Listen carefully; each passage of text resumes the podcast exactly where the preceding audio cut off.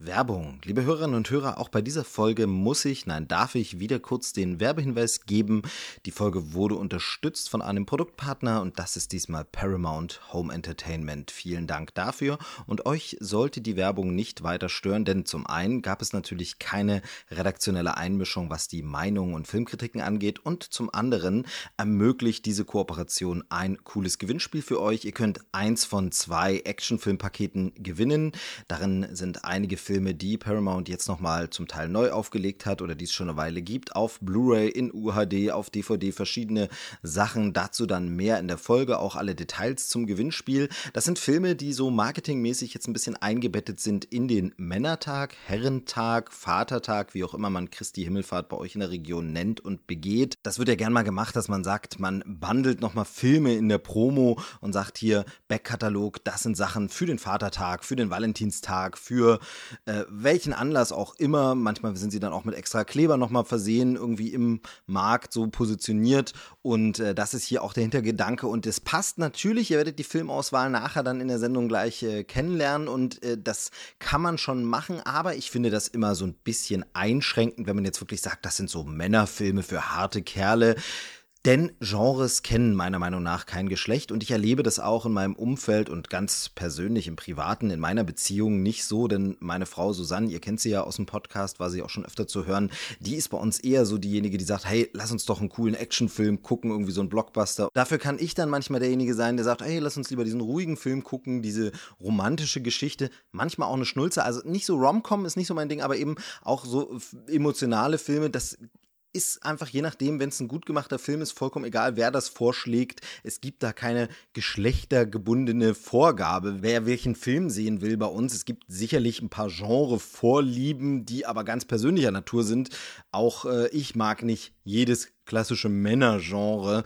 Wie gesagt, wenn es sowas überhaupt gibt, ich bin da sehr, sehr vorsichtig und halte das für überkommen. Und deshalb finde ich, diese beiden Filmpakete, die ihr da gewinnen könnt, die funktionieren auch sehr, sehr gut als verspätetes Muttertagsgeschenk oder ganz ohne Anlass, egal ob ihr Mann, Frau, non-binär oder sonst was seid, macht einfach gern mit und gewinnt das.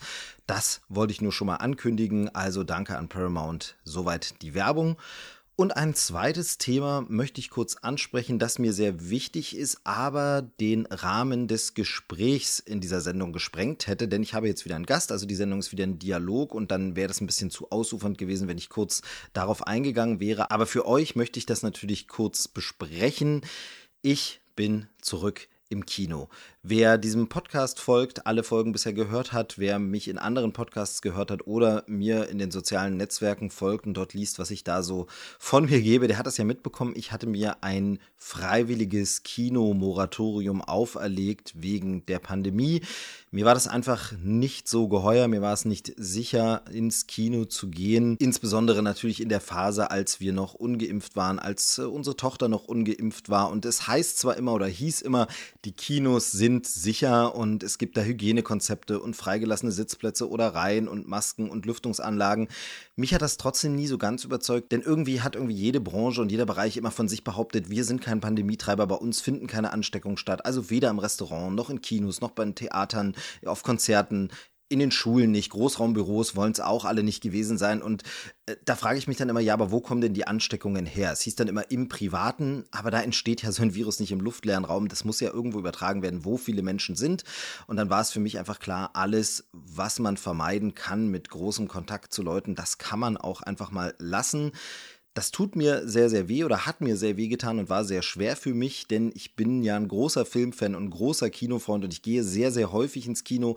Ich weiß, gemessen an Film-Twitter, der Bubble von absoluten Filmfans und Freaks, da ist das noch wenig, wie oft ich ins Kino gehe. Aber wenn ich es so vergleiche mit meinem Umfeld, die nicht aus diesem Filmkritik, Filmjournalismus, Film-Fan-Bereich kommen, sondern einfach Kollegen, Freunde, Familie, da bin ich dann doch derjenige, der am häufigsten ins Kino geht, am meisten sich Filme anschaut. Und deshalb war das für mich schon eine schwere Sache, nicht ins Kino zu gehen, ganz klar. Auch wenn ich natürlich viel und oft das Kino kritisiere und über das Kino hier vielleicht auch gemeckert habe, so kann man es vielleicht nennen, aber auch das ja immer nur, weil ich es so mag und einfach möchte, dass äh, die Erfahrung dort gut ist, dass man dort eine schöne Zeit hat, dass man dort mehr rausholt aus diesem Event, aus dieser Veranstaltung Kino, als es teilweise gemacht wird. Und ich bin mir auch ganz sicher, dass Streaming und DVD und sogar Fernsehen und alles mit Kino friedlich koexistieren können. Oh Gott, jetzt wird's theatralisch, aber ich meine, das kann nebeneinander funktionieren. Das eine muss das andere nicht kaputt machen. Ich habe jetzt beim Kinobesuch wieder gesehen Werbung für Klassiker, Wiederaufführungen von Filmen, die einfach tausendfach schon im Fernsehen liefen, die es einfach ganz günstig auf DVD gibt, aber die laufen wieder im Kino, weil die Leute sich gern gute Filme im Kino nochmal ansehen wollen und das einfach mögen. Und deshalb glaube ich, dass Kino einfach funktioniert und ich liebe Kino und bin nur deshalb so kritisch, weil ich es so mag. Also das nur nochmal zur Einordnung. Deshalb fiel es mir bei aller Kritik trotzdem schwer, zwei Jahre nicht ins Kino zu gehen. Aber ich habe das eben gemacht und dachte, es ist der richtige Weg, auch Nachimpfungen, weil dann einfach die Zahlen nochmal hochgegangen sind. Es war klar, dass der Impfschutz noch nicht so da war und es war einfach ähm, eine neue Variante, die leichter ansteckend ist. Und deshalb habe ich gesagt, nee, es ist jetzt noch nicht der richtige Zeitpunkt. Für mich fühlte sich das einfach nicht richtig an. Das mag manchmal so gewirkt haben, als wäre das super leicht für mich. Nee, es war nur deshalb machbar, weil ich zum einen fand, Filme, auf die muss ich ja nicht ganz verzichten. Die kann ich auch zu Hause anschauen. Es gibt also einen kleinen Ersatz. Das gibt es bei anderen Sachen nicht. Man kann ein Konzert nicht zu Hause machen, aber Filme kann ich ja trotzdem zu Hause anschauen und mit einer guten Anlage, mit einem Beamer, mit allem drumherum, da kann man im Heimkino trotzdem schon ein bisschen sich ein cooles Filmerlebnis schaffen. Auch wenn das natürlich nicht vergleichbar ist mit Kino. Und Kino hat mir sehr, sehr gefehlt, aber darauf konnte ich verzichten. Und vor allem, wenn das so eine gesamtgesellschaftliche Solidarität ist, habe ich mir gesagt, okay, dann gehst du diesen Schritt und machst das. Das fanden manche ein bisschen übertrieben. Viele haben mir aber auch geschrieben, dass sie das gut finden und sagen, ah ja, ich mache das auch so und schön zu wissen, dass es anderen auch so geht. Deshalb habe ich das auch so oft thematisiert und kommuniziert. Denn ich habe nie irgendwie jemanden kritisiert, der ins Kino gegangen ist, der das für sich entschieden hat. Denn äh, jeder hat ja eine andere persönliche Situation und muss selber schauen, was, wann, wo, wie wichtig ist und wo die Prioritäten liegen. Und in anderen Lebenssituationen entscheidet man sich anders. Aber ich fühlte mich natürlich auch ein bisschen von der Kinobranche, ja, vergessen, weil es war einfach so wie, ja, wer jetzt nicht ins Kino kommt, hat halt Pech, hat bestimmte Filme verpasst. Das tat besonders weh bei einem Spider-Man No Way Home natürlich, weil das das Kinoereignis einfach war der letzten Jahre, das muss man schon sagen. Aber es war irgendwie machbar und jetzt habe ich mich allerdings dazu entschieden, wieder ins Kino zu gehen. Warum?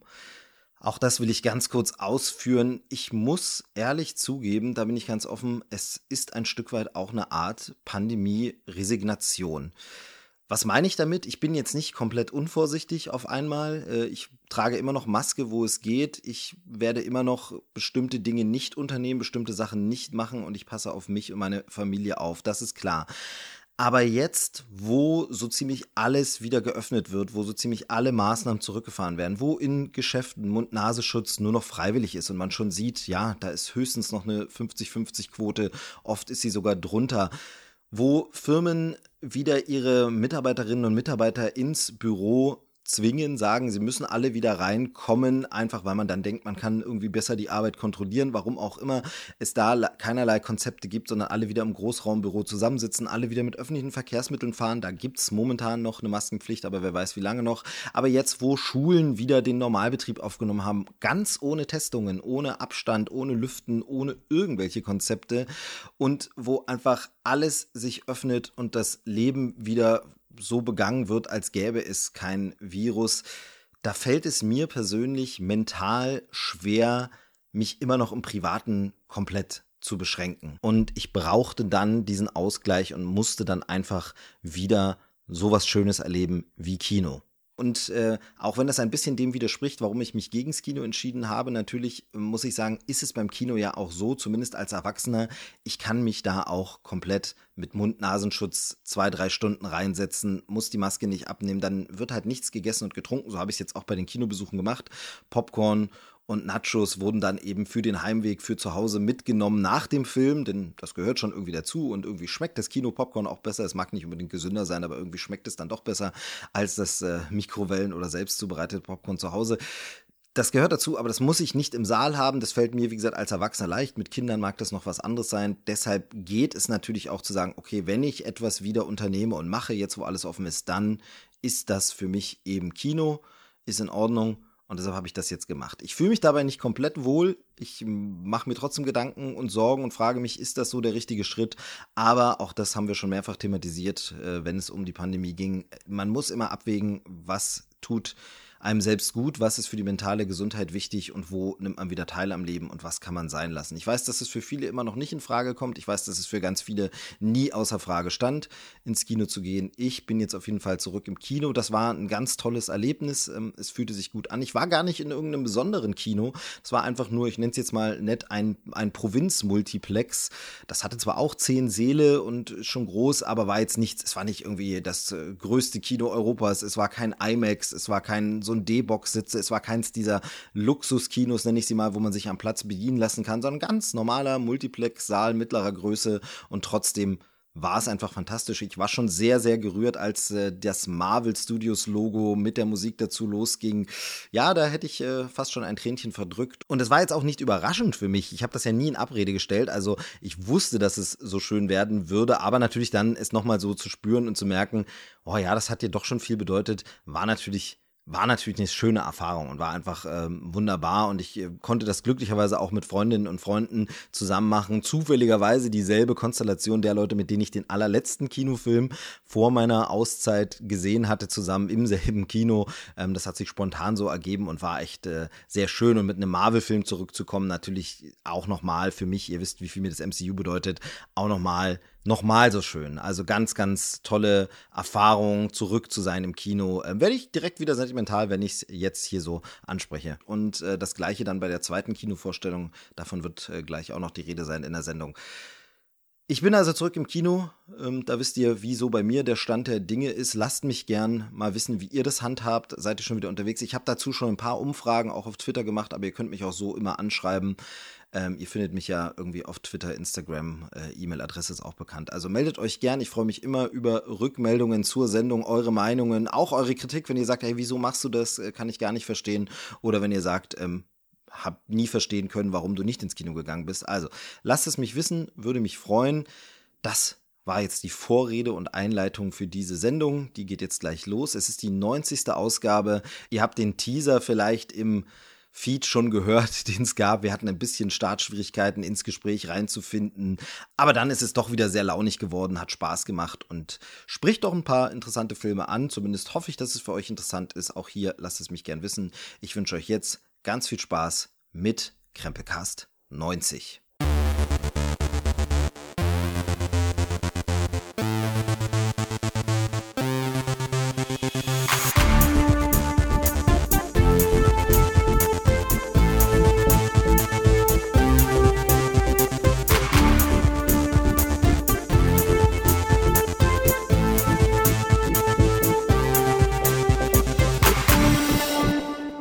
Hallo und herzlich willkommen zu Krempelcast Folge 90. Ich bin der Movie Steve und ich habe meinen heutigen Gast ganz schön auf die Folter gespannt, ganz schön seine Geduld strapaziert, denn wir sind tatsächlich schon eine ganze Weile dabei, es hier zu versuchen. Erst gab es ein bisschen technische Einrichtungsprobleme, ein bisschen Gefrickel. Man merkt, wir sind aus der Übung. Dann ist das, ich bin ganz ehrlich und offen, nicht der erste Take, aber wenn es jemanden gibt, mit dem ich äh, das durchstehen kann und mit dem ich es schaffen werde, jetzt hier irgendwie doch noch eine saubere Sendung hinzubekommen, dann ist es mein Wingman des Herzens. Dominik, hallo, herzlich willkommen. Schön, dass du endlich mal wieder da bist.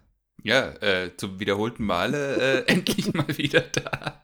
Äh, ja, äh, freue mich, äh, mal wieder dabei zu sein. Es hat ja lange genug gedauert. Wir haben ja jetzt wirklich äh, lange nicht mehr die Gelegenheit gefunden, endlich mal wieder zusammen zu podcasten und mussten uns in persönlichen Gesprächen immer wieder mal die Fil Filmthemen so ein bisschen verkneifen, nach dem Motto, oh, das sollten wir uns für den Podcast aufheben. Von daher schön, dass es mal wieder geklappt hat und wir mal wieder über solche Themen sprechen können. Genau, ich freue mich auf jeden Fall, dass du Zeit hast. Äh, das ist so ein Ding, ne? Du hast das gesagt, äh, man verkneift es sich dann. Das Schlimme ist, dass es dann ganz oft nicht dazu kommt und man dann die Themen gar nicht mehr behandelt, weil man dann irgendwie beim nächsten Podcast, wenn es dann klappt, sagt man, naja gut, über den Film müssen wir jetzt auch nicht mehr reden oder so. Und dann ist immer so ein bisschen Filmaustausch auf der Strecke geblieben.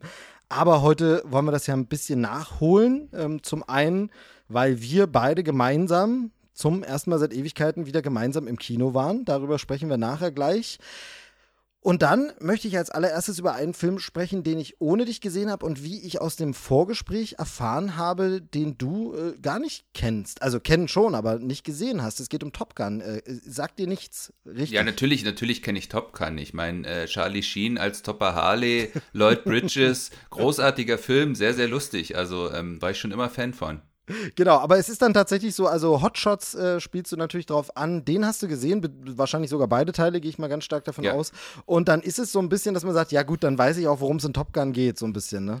So ein bisschen war das mein Problem, ja. Deswegen hatte ich auch nie irgendwie so diesen Antrieb, jetzt musst du mal Top Gun gucken, weil ich irgendwie immer so dachte, ja gut, ich kenne die äh, Parodie schon in- und auswendig. Es ist ja eigentlich dieselbe Geschichte äh, was soll ich mir jetzt nochmal Top Gun extra ansehen? Und man muss auch dazu sagen, das Thema hatte mich auch nie äh, so richtig interessiert, so dieses äh, militärische äh, Helden und Kämpfen da gegen die Bösen und so, also da war ich ja schon immer eher so der Fan von sowas wie äh, Star Trek, Science Fiction oder Horror oder so, also so äh, diese reinen militärischen Actionfilme haben mich nie so interessiert, aber auch noch nie in Rambo zum Beispiel komplett gesehen. Uh, da, da, da tun sich Abgründe auf. Da müssen wir, glaube ich, mal ein paar Hausaufgaben äh, aufgeben. Aber ich kann das verstehen. Es gibt diese Filme, da verpasst man den Zeitpunkt, es zu schauen irgendwie und dann ergibt sich auch nicht mehr. Und dann ist es tatsächlich so. Dann hat man so viel darüber erfahren und schon gesehen und sagt, okay, muss ich nicht nachholen. Aber es gibt natürlich einen ganz, ganz äh, großen Grund oder eigentlich sogar mehrere Gründe, jetzt vielleicht Top Gun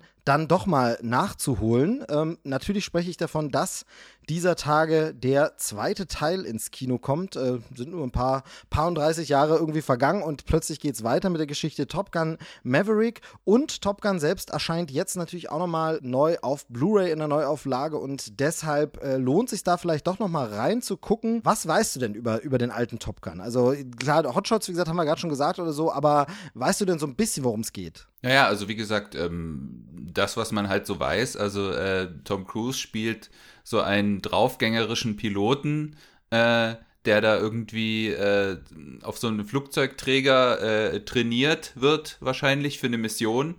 Und ja, und zum Schluss äh, rettet er sicherlich äh, die Welt.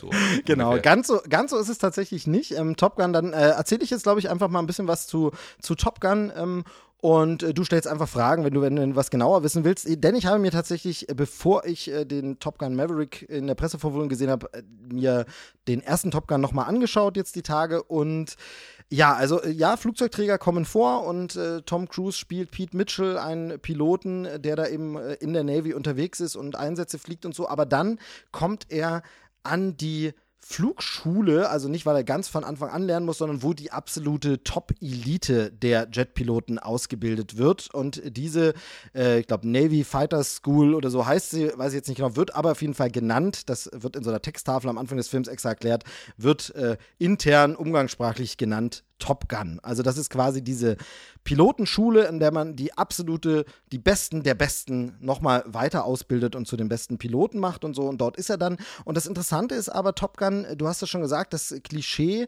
man verbindet mit dem Film immer so, ja, äh, militärisches, martialisches Gekämpfe und Luftkämpfe, aber tatsächlich ist Top Gun auch äh, zu großen Teilen, zur Hälfte des Films, eine Romanze. Einfach ein Liebesfilm, eine Schnulze aus den 80ern und und es ist tatsächlich auch so, dass äh, der sag ich mal, bei der Damenwelt recht beliebt war und vielleicht auch noch ist und sehr groß ankam. Das ist natürlich, hängt natürlich mit Tom Cruise und so zusammen, aber es ist äh, tatsächlich so, dass ich auf Top Gun äh, von meiner Schwester äh, aufmerksam gemacht wurde, die das damals, also meine Schwester ist zwei Jahre älter und damals irgendwie mit ihren Freundinnen als äh, pubertäres Mädchen, die haben sich Top Gun angeguckt, haben Tom Cruise angehimmelt, fanden das super und haben den Film abgefeiert. Daraufhin habe ich das angeguckt und fand den Film dann aus wahrscheinlich etwas anderen Gründen als sie super. Aber das ist dieses, das in diesem Film wieder mehr steckt, als man eigentlich vielleicht im Klischee denkt oder vielleicht erwartet. Also da kann ich schon mal sagen, der Film macht schon noch ein bisschen mehr Geschichten auf als nur dieses reine militärische. Es gibt eben, wie gesagt, auch eine Liebesgeschichte und ein bisschen persönliche Schicksale drumherum. Ja, der Film von Tony Scott, äh, Actionfilm-Veteran, inzwischen leider verstorben, ist souverän inszeniert und wenn man den heute guckt, ähm, fallen zwei Dinge auf. Das eine ist, dass einem natürlich dieses äh, Macho-Gehabe der Military Boys dort ein bisschen, ja, sag ich mal, etwas sauer aufstößt. das hat mich früher nicht so sehr gestört, ist aber jetzt merkt man immer mehr, auch nach MeToo und so, hm, naja, also ganz ehrlich, wenn äh, ein Soldat eine Frau mit diesen Sprüchen anbaggern würde, ich weiß nicht, ob er sie dann unbedingt erobern würde und sie würde sich in ihn verlieben. Ähm, es ist aber auch so, dass das im Film nie dargestellt wird, als wenn das ein klarer Durchmarsch ist und sie sich jetzt äh, ihn anhimmeln, obwohl er sich wie das arroganteste Arschloch verhält. Also von daher, das ist da auch ein bisschen ambivalent gemacht und so sind vielleicht Soldaten auch einfach gewesen. Ähm, aber das fällt so ein bisschen auf es ist noch okay, aber da an der Stelle halt nicht so gut gealtert, äh, muss man bei ein, zwei Sprüchen ganz eindeutig sagen.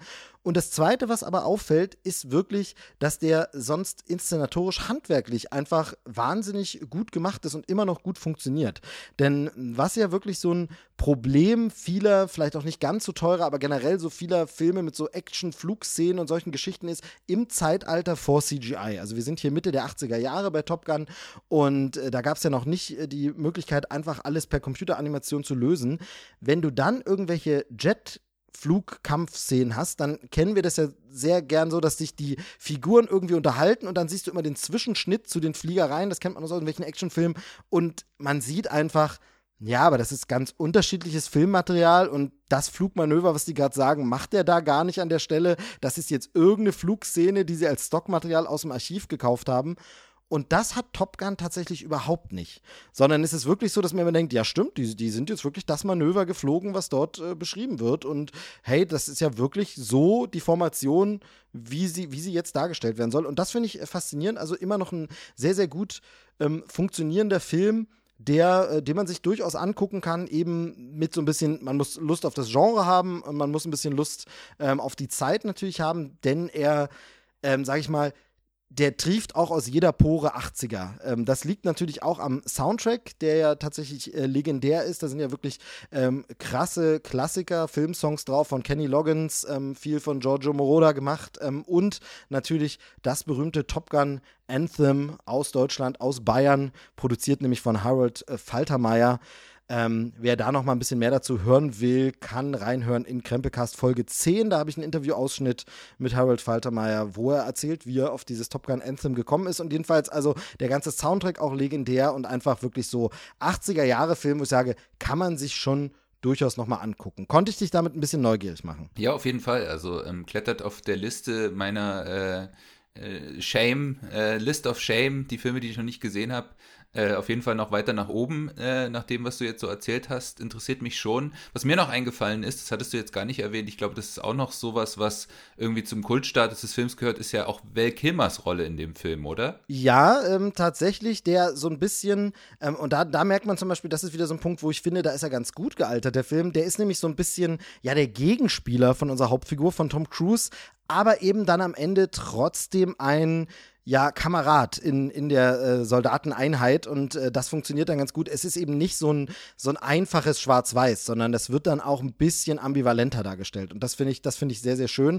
Aber ja, genau, Val Kilmer ist dabei. Wir haben äh, generell ein paar äh, bekannte Leute noch äh, drin im Film. Wir haben einen Tom Skerritt, den wir sehen. Wir haben, wer fällt mir jetzt noch ein? Kelly McGillis ist die weibliche mhm. Hauptrolle. Mhm. Wir haben Mac Ryan tatsächlich in einer Rolle und ähm, also durchaus sehenswerter Film von Tony Scott, den man immer noch gucken kann. Ja, sehr gut. Ähm, da äh, würde ich auch gleich fragen, also du wirst vielleicht auch darauf eingehen, aber ähm, sie haben ja jetzt auch, äh, glaube ich, so ein bisschen äh, in dem neuen Film äh, eine Hommage an Bill Kimmer mit eingebaut, oder? Der ja leider äh, jetzt äh, Krebs hatte und die Fähigkeit zu sprechen verloren hat.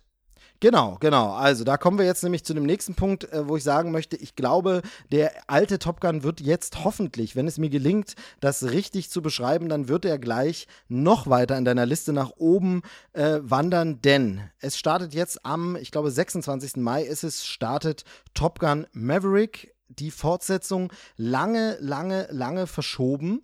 Ähm, war ja vor der Pandemie irgendwie schon produziert oder so, als gerade Pandemie losging, noch in Produktion und so. Und dann hieß es, okay, ähm, jetzt warten wir erstmal, weil Kinos sind jetzt erstmal geschlossen und können wir jetzt nicht bringen und so. Und jetzt kommt er endlich raus und er kommt ins Kino. Und ich darf das äh, schon mal vorwegnehmen. Dieser Film lohnt sich wirklich komplett im Kino.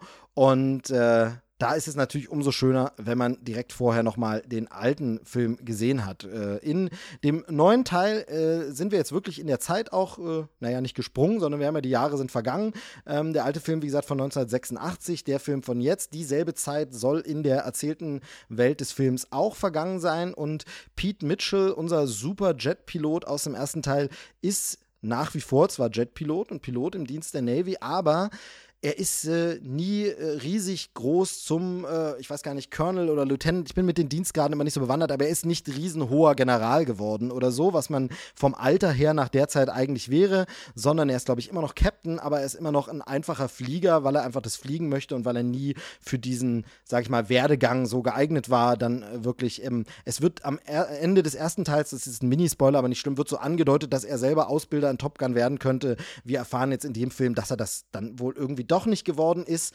Aber das ändert sich auch mit diesem Film, denn er wird einberufen an Top Gun. Er soll wieder zu dieser Flugschule kommen und soll hier eine Truppe von Piloten, von jungen Piloten ausbilden für eine ganz bestimmte Mission, ähm, die dann auch eingeführt und erklärt wird im Film. Und das soll er, da soll er sie darauf vorbereiten, weil er eben der Beste ist und äh, er das so gut kann. Klassisches Filmmotiv und ähm, da soll er die eben jetzt äh, ausbilden für diese Mission und äh, das sei an der Stelle noch verraten. Unter diesen jungen Schülern ist einer, mit dem ihn äh, ja die Geschichte verbindet. Es ist nämlich der Sohn seines ehemaligen Co-Piloten. Ähm, der ja eine tragische Geschichte hat und äh, deshalb ähm, es da so ein bisschen Verwicklungen gibt, weshalb es auch emotional und persönlich ein Zurückkommen und ein Zurückbesinnen und eine Konfrontation mit der eigenen Vergangenheit ist. Auch das alles natürlich Themen, die wir im Kino schon öfter erlebt haben und die jetzt nicht wirklich neu sind. Aber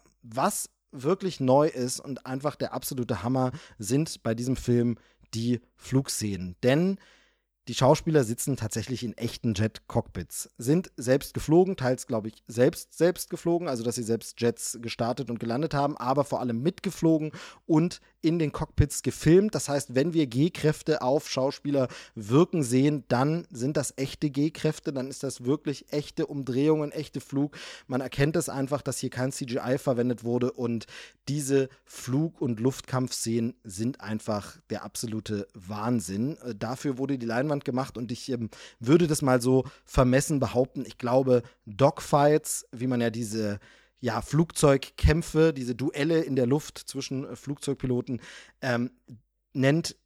So Dogfights haben wir, glaube ich, noch nie so intensiv inszeniert auf der Leinwand gesehen wie bei diesem Film. Ähm, und das ist einfach der absolute, absolute Irrsinn. Okay, das klingt schon mal nicht schlecht.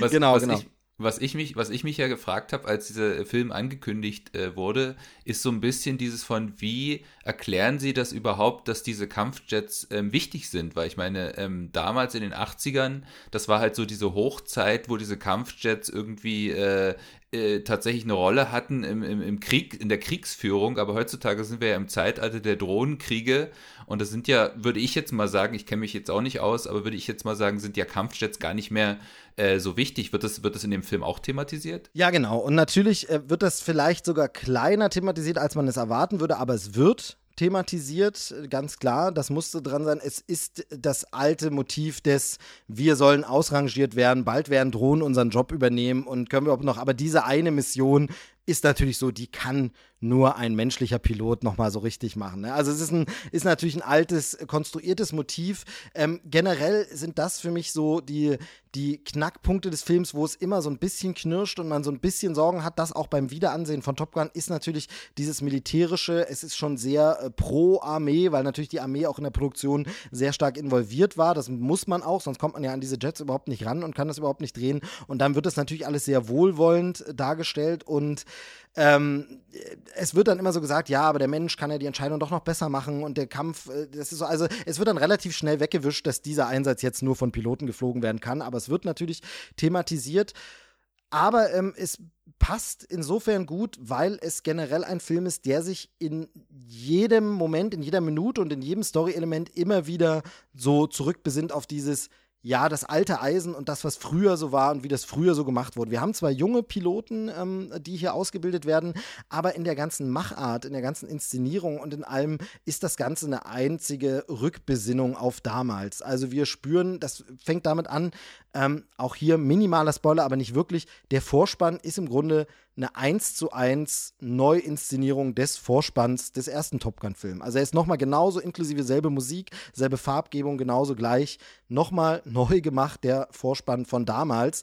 Einige Lieder werden exakt gleich wieder eingesetzt. Und ich meine jetzt nicht Score-Musik, das ist ja klar, dass man da einfach ähm, nochmal das Motiv wieder einspielt, nämlich die Top Gun Anthem, ich habe es schon angesprochen, bisschen gepimpt von äh, Hans Zimmer, der hier auch nochmal Hand anlegen durfte und nochmal ein bisschen nachschleifen durfte. Ähm, aber ansonsten auch Songs, Pop-Songs wurden tatsächlich nochmal komplett eingesetzt, die, die es damals schon gab.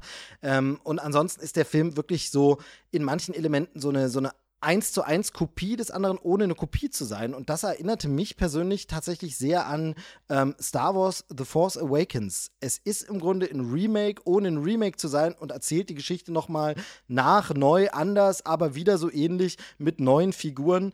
Im Grunde kann man das wirklich, finde ich, sehr, sehr mit Star Wars Das Erwachen der Macht vergleichen. Und für mich ist das ein Film, bei dem das ja super gut gelungen ist, einfach wieder das Gefühl von damals zu erzeugen. Und das schafft für mich auch dieser Film. Jetzt hattest du ja gesagt, äh, ich, also im ersten Film geht es auch noch ein bisschen mehr, äh, um ein bisschen mehr als diese Fliegerei. Da würde mich jetzt interessieren, ich glaube, Regisseur ist Christopher McQuarrie, kann es sein?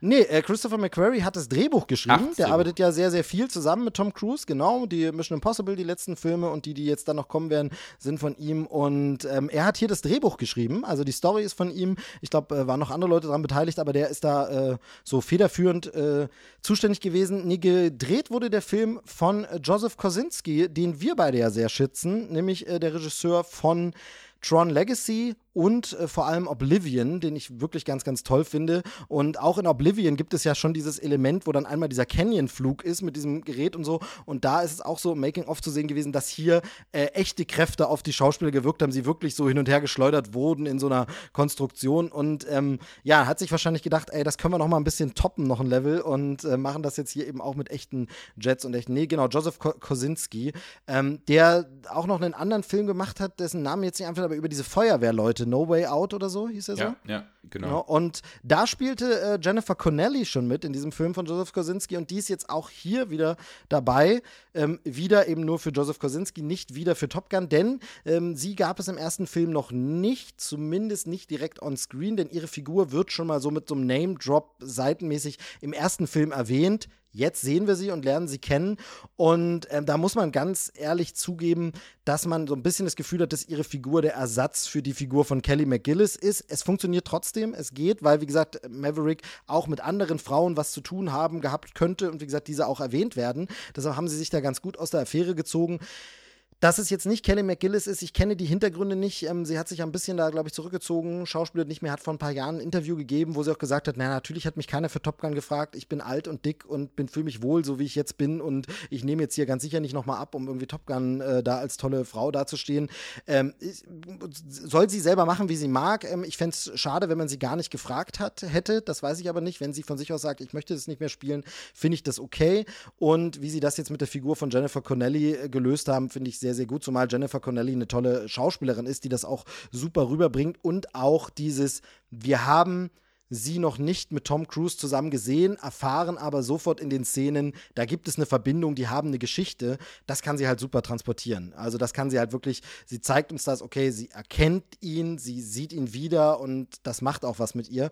Ähm, das, das funktioniert sehr, sehr gut. Wen man noch ähm, hervorheben kann, muss, sollte, ist Miles Teller. Miles Teller ist in diesem Film ähm, der Sohn von Goose, dem alten ja, Co-Piloten von Maverick. Ich habe das vorhin schon gesagt, Maverick ist eben Tom Cruise. Und der wurde damals gespielt, Goose von Anthony Edwards. Und äh, ich muss sagen, Miles Teller einfach eine geniale Besetzung. Mit Schnurrbart sieht er einfach dem damaligen Anthony Edwards wirklich so ähnlich, wo man sagt, das könnte der Sohn sein. Er macht das auch so ein bisschen nach. Es gibt auch eine Szene, die ganz klar anspielt an eine Szene von damals. Ähm, das funktioniert sehr, sehr gut und deshalb Miles Teller hier für mich auch ein großes Highlight. Auch der hatte mit Kosinski schon in diesem Feuerwehrleute-Film zusammengearbeitet. Und dann kommen wir noch zu dem, was du angesprochen hast, Val Kilmer. Genau, Val Kilmer ist in diesem Film. Er ist zu sehen. Ähm, das spoilere ich jetzt an der Stelle mal. Er kommt vor. Aber genau wie du schon sagst, er hat Probleme mit dem Sprechen. Und wie das in diesen Film eingebaut ist, wie das verarbeitet wurde und wie sie generell mit seiner Figur umgehen, ist dermaßen würdevoll und toll und gut gemacht, ähm, dass man einfach nur den Hut ziehen kann und sagen muss, wenn Val Kilmer wirklich nie wieder irgendwie was drehen kann, nie wieder irgendwo mitspielen kann und nie wieder vor der Kamera zu sehen kann, dann ist das der perfekte Film für das Farewell und die perfekten Szenen für ein Farewell. Das ist so, so äh, herzlich, schön und wie gesagt, aber mit viel so Ehre. Also nicht so kitschig, sondern wirklich so, wo man sagt, wow, das ist respektvoller, toller Umgang ähm, damit, äh, wie, es Val Kilmer geht und ähm, wie das eingesetzt ist. Mehr möchte ich dazu nicht verraten, aber das sind mit die stärksten Szenen und es gibt auch ein paar Szenen, um die Figur von Val Kilmer herum. Iceman war damals sein Codename im ersten Film, wird hier auch immer Ice dann eben genannt. Um seine Figur gibt es ein paar Szenen, wo er nicht zu sehen ist in den Szenen, aber trotzdem es um die Figur geht. Das heißt, sie haben es auch sehr, sehr intelligent in den Film eingebaut und äh, das ist wirklich, wirklich schön. Und ähm, da sind wir wieder bei diesem Punkt, am besten nochmal den ersten Film gucken, dann wirkt das natürlich gleich nochmal ganz, ganz anders. Aber was ich, äh, worauf ich noch hinaus wollte, war, dass, äh, also ist dieser Film jetzt nur so ein Actionfeuerwerk? was man bei dem Regisseur ja auch erwarten könnte. Christopher McQuarrie ja auch mit den Mission Impossible Filmen sehr actionreiche Filme inszeniert, weil du ja meintest, der Originalfilm wäre über weite Teile eher so eine Romanze. Äh, wie sieht denn das jetzt in dem äh, zweiten Teil aus? Ist es wieder so zweigeteilt oder, oder ist der Fokus äh, bei dem jetzt ein anderer? Ich habe natürlich die Minuten nicht gestoppt, aber ich würde behaupten, dass es nicht so zweigeteilt ist, sondern dass wir diesmal vielleicht so eine zwei Drittel, ein Drittel Geschichte oder so haben. Denn ja, also es gibt, wie gesagt, diese emotionalen Charaktermomente und Szenen, die einmal persönlich Männer, Freundschaften, Geschichte, Vergangenheit und so, dann natürlich auch eine Liebesgeschichte, die drin ist. Natürlich gibt es das wieder.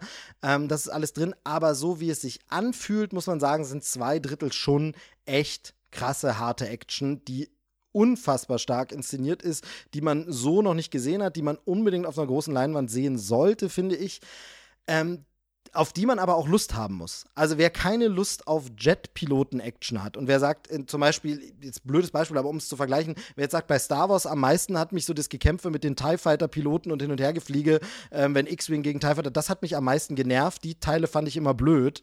Ähm, oder zum Beispiel die, die, äh, das ganze Finale vom, vom ersten Krieg der Sterne ähm, mit dem Todesstern und so, das fand ich alles doof. Wer das nicht mag, der sollte sich den Film vielleicht auch äh, lieber nicht jetzt anschauen oder vielleicht dann mal gemütlich zu Hause, weil ich finde, die fühlen sich schon auch lang an, die nehmen einen auch schon mit und es ist schon sehr, sehr anspannend, sehr, sehr actionmäßig, sehr, sehr, ja, teilweise auch Mission Impossible-esque, will ich mal ganz vorsichtig sagen. Ähm, also es ist schon ein Actionfilm mit aber dieser Zusatzkomponente, aber jetzt noch etwas stärker auf die Action geschiftet als der alte Film. Und wird äh, auch noch für eine Fortsetzung was offen gelassen? Oder ist es jetzt wirklich so, dass man das Gefühl hat, okay, das ist jetzt sozusagen nochmal die Nostalgie des alten Films nochmal wieder aufleben lassen mit dem Film? Oder ist es so ein bisschen so, wir wollen jetzt eine neue Franchise damit starten? Weil das hat man ja auch gern jetzt bei diesen, ich sag mal, bei Erwachen der Macht ist ja ganz klar, okay, wir machen jetzt einen Neustart, es geht jetzt wieder los. Ähm, wie ist es jetzt bei dem? Für mich tatsächlich fühlt sich dieser Film gar nicht so an, als wenn da jetzt noch was kommen muss. Ähm, ich möchte nicht spoilen, wie irgendwas ausgeht oder so, um es auch ein bisschen spannend zu halten. Aber ich sage mal, hier ist alles offen es kann weitergehen, aber es muss überhaupt nicht und es fühlt sich vor allem nie erzwungen an, dass man das Gefühl hat, ah, und ganz am Ende werden sie sogar zum nächsten Einsatz gerufen und man ahnt schon, das wird der nächste Film oder so, überhaupt nicht. Also man könnte den jetzt als One-Off stehen lassen und ich glaube, auch in dieser Art wird das nicht nochmal funktionieren, denn was man wirklich ganz klar sagen muss, dieser Film ist im besten Sinne sehr altmodisch. Er ist sehr, also so modern und neu die Flugszenen und Action ist. Also das ist einfach top-notch aktuellstes Level einfach. Aber äh, inhaltlich und wie er erzählt ist und auch wie er teilweise gefilmt ist und die, die Momente sind, ist das sehr, sehr altmodisch. Also sowohl diese ruhige Romanze, diese klassische Story, die jetzt auch nicht wirklich krasse Überraschungen bietet, das muss man ganz ehrlich sagen, aber das will man auch nicht. Ähm, aber es ist sehr altmodisch, es werden teilweise Szenen gespiegelt aus dem ersten Film, nochmal so aufgegriffen, nochmal so ähnlich gemacht. Hey, das mochten wir doch immer. Und ähm, das weiß ich nicht, ob das nochmal funktionieren kann.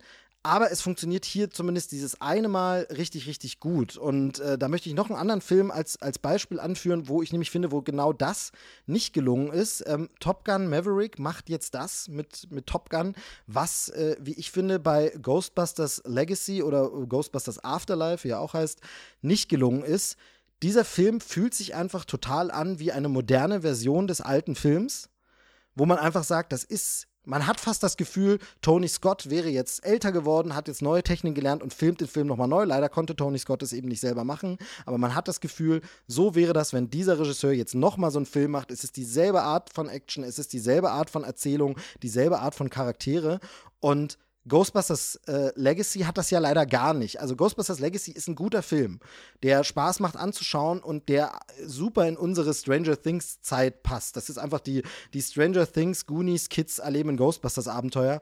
Aber Ghostbusters Afterlife fühlt sich für mich zumindest keine Minute auch nur annähernd wie ein alter Ghostbusters-Film an. Es ist eine ganz andere Tonalität. Es ist eine andere Art, wie die Dinge gefilmt sind. Es ist ein anderer Einsatz von Score, auch wenn es immer mal Rückbesinnung auf den alten gibt, aber ganz anders eingesetzt. Und er ist einfach sein komplett eigenes Ding und daraus könnte man jetzt ein Franchise starten. Während Top Gun Maverick ist wirklich im Grunde Top Gun 2.0. Also dieser Film fühlt sich an wie Top Gun. Ähm, und das meine ich an der Stelle als großes, großes Kompliment. Aber das ist ja auch so ein bisschen der Trend, ne, dass man irgendwie die alten Franchise, ich meine, äh, er spielt auch so ein bisschen in diese Nostalgiewelle mit rein, 80er Jahre Nostalgie. Genau. Äh, wenn du schon sagst, dass sogar die Musik teilweise zitiert wird, äh, muss man ja schon sagen, das ist wahrscheinlich, äh, sch, äh, schlägt in dieselbe Kerbe, aber ähm, wenn es tatsächlich gut gemacht ist, kann dann natürlich trotzdem ein guter Film äh, dabei rauskommen. Ich meine, wenn man so will, ist äh, Zurück in die Zukunft auch eine Hommage an die 50er Jahre. Also so Nostalgie gab es schon immer. Jetzt gerade halt natürlich verstärkt und auch dieser Trend, dass man einfach ein verstecktes Remake macht und es dann als äh, Fortsetzung äh, tituliert, ist ja jetzt auch, äh, haben wir jetzt auch schon ein paar Mal erlebt. Aber wie gesagt, ähm, solange es als Film für sich genommen funktioniert, ähm, ist es ja absolut äh, legitim und kann man machen. Genau, und für mich tut er das, das wäre vielleicht das Fazit, dass wir jetzt mal langsam zum Schluss kommen. Äh, es funktioniert für mich als, als Film, ähm, als Fortsetzung richtig gut. Ich muss sagen, ähm, als ich so gelesen habe, ein paar Kritiken, äh, Empire Magazine, Total Film und so, wirklich fünf von fünf Sterne, absoluter Oberknaller und super ganz so diese Euphorie bin ich nicht, hatte ich nicht irgendwie gleich, konnte ich nicht so mit. Ich muss aber zugeben, dass dieser Film bei mir auch noch mal äh, stark nachgewirkt hat. Also es ist wirklich jetzt drei, vier Tage her, dass ich ihn gesehen habe und es war wirklich so, am zweiten Tag beschlich mich dann schon mehr und mehr die Laune. Ich glaube, den will ich irgendwie doch noch mal sehen. Ich glaube, auch doch die Szene, wenn ich da noch mal dran denke. Also es ist ein Film, der für mich lange nachgewirkt hat und sehr, sehr gut funktioniert hat und wirklich einfach das ist, was Kino bieten soll. Es gibt ein bisschen ein Problem, das ist wahrscheinlich das ungünstige Timing. Ähm, abgesehen jetzt von der Pandemie natürlich ist es einfach so, dass natürlich der Krieg uns unfassbar nah momentan einfach wieder ist. Und dadurch fühlt sich manches da drin natürlich so ein bisschen also man wird an Dinge erinnert, über die man vielleicht einfach momentan lieber nicht nachdenken wollen würde, nämlich zum Beispiel irgendwelche Luftangriffe. Und das ist so ein bisschen etwas, was einem den Spaß nimmt, den dieser Film sonst vielleicht nämlich machen könnte, denn eigentlich ist das hier der perfekte Sommerblockbuster. Eskapismus, hier nicht drüber nachdenken, dass es um eine Armee geht, sondern einfach coole Typen fliegen cool rum. Das ein bisschen moderner und zeitgemäßer, auch was das Frauenbild angeht. Es gibt jetzt auch eine Pilotin, weil das mittlerweile eben einfach möglich ist.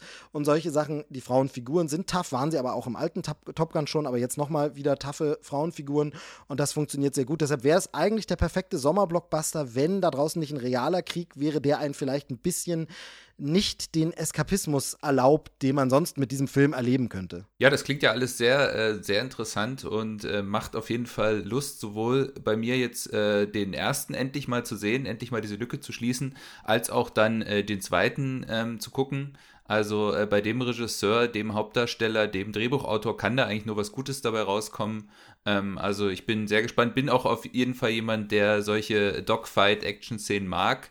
Ähm, also von daher ähm, wird der auf jeden Fall, ja, der wird irgendwann geguckt.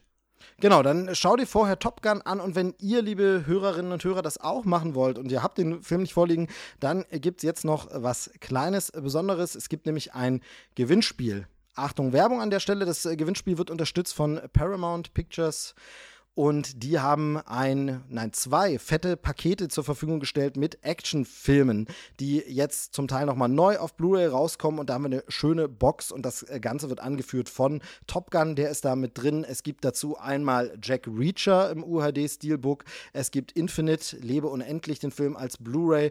Ein Klassiker, der Mann, der Liberty Valance erschoss, auch jetzt neu auf UHD, der ist dabei. Die Jackass 5 Movie Collection, 5 Movie Collection, muss man natürlich korrekter sagen, die Jackass Collection und äh, The Untouchables, die Unbestechlichen. Also sehr viel Action, männerdominierte Filme, die man aber auch als Frau sich gern mal anguckt. Und das könnt ihr gewinnen. Zwei solche Pakete. Schreibt einfach an moviesteve.krempecast.de eine E-Mail und äh, ja, als äh, Gewinnspielfrage die jetzt nicht wirklich eine Rätselfrage ist, aber schreibt doch einfach mal rein, was euer liebster Actionfilm mit Tom Cruise ist und dann könnt ihr eins von zwei solchen Paketen gewinnen. Ähm, müssen wir zu irgendwelchen Filmen davon noch was sagen? Top Gun, wie gesagt, haben wir gerade ausführlich besprochen. Jack Reacher, wie stehst du zu dem? Das ist auch die Tom Cruise-Verfilmung.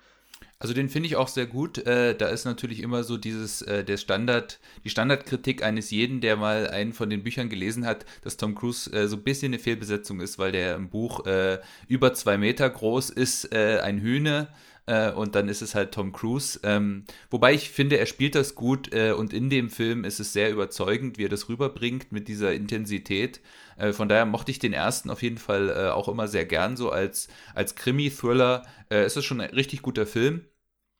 Und äh, den zweiten, den fand ich ein bisschen schwächer, aber den finde ich auch immer noch sehenswert. Insgesamt muss ich aber sagen, äh, wenn ich es direkt vergleiche, gefällt mir tatsächlich diese neue Jack Reacher-Version am besten. Weil die genau. am nächsten dran ist an dem Buch, weil da haben sie wirklich einen Schauspieler gefunden, der das auch äh, körperlich rüberbringt, der eben auch so eine hünenhafte Gestalt ist und trotzdem äh, das gut äh, schauspielerisch rüberbringt, aber äh, trotzdem, wie gesagt, der Tom Cruise-Film absolut anschauens, ansehenswert, ja. Genau, ich, ich, fand den, ich fand den so herrlich altmodisch, so, so, so, so ein straighter, ähm, einfach Actioner, der aber auch nicht ganz so over the top ist wie jetzt ein John Wick oder so. So gut John Wick ist und so, aber da wird ja alles dann immer so richtig riesen Badass. Und Jack Reacher war so schön, sag ich mal, bodenständig, geradlinig, äh, klassisch. Also hat mir gut gefallen.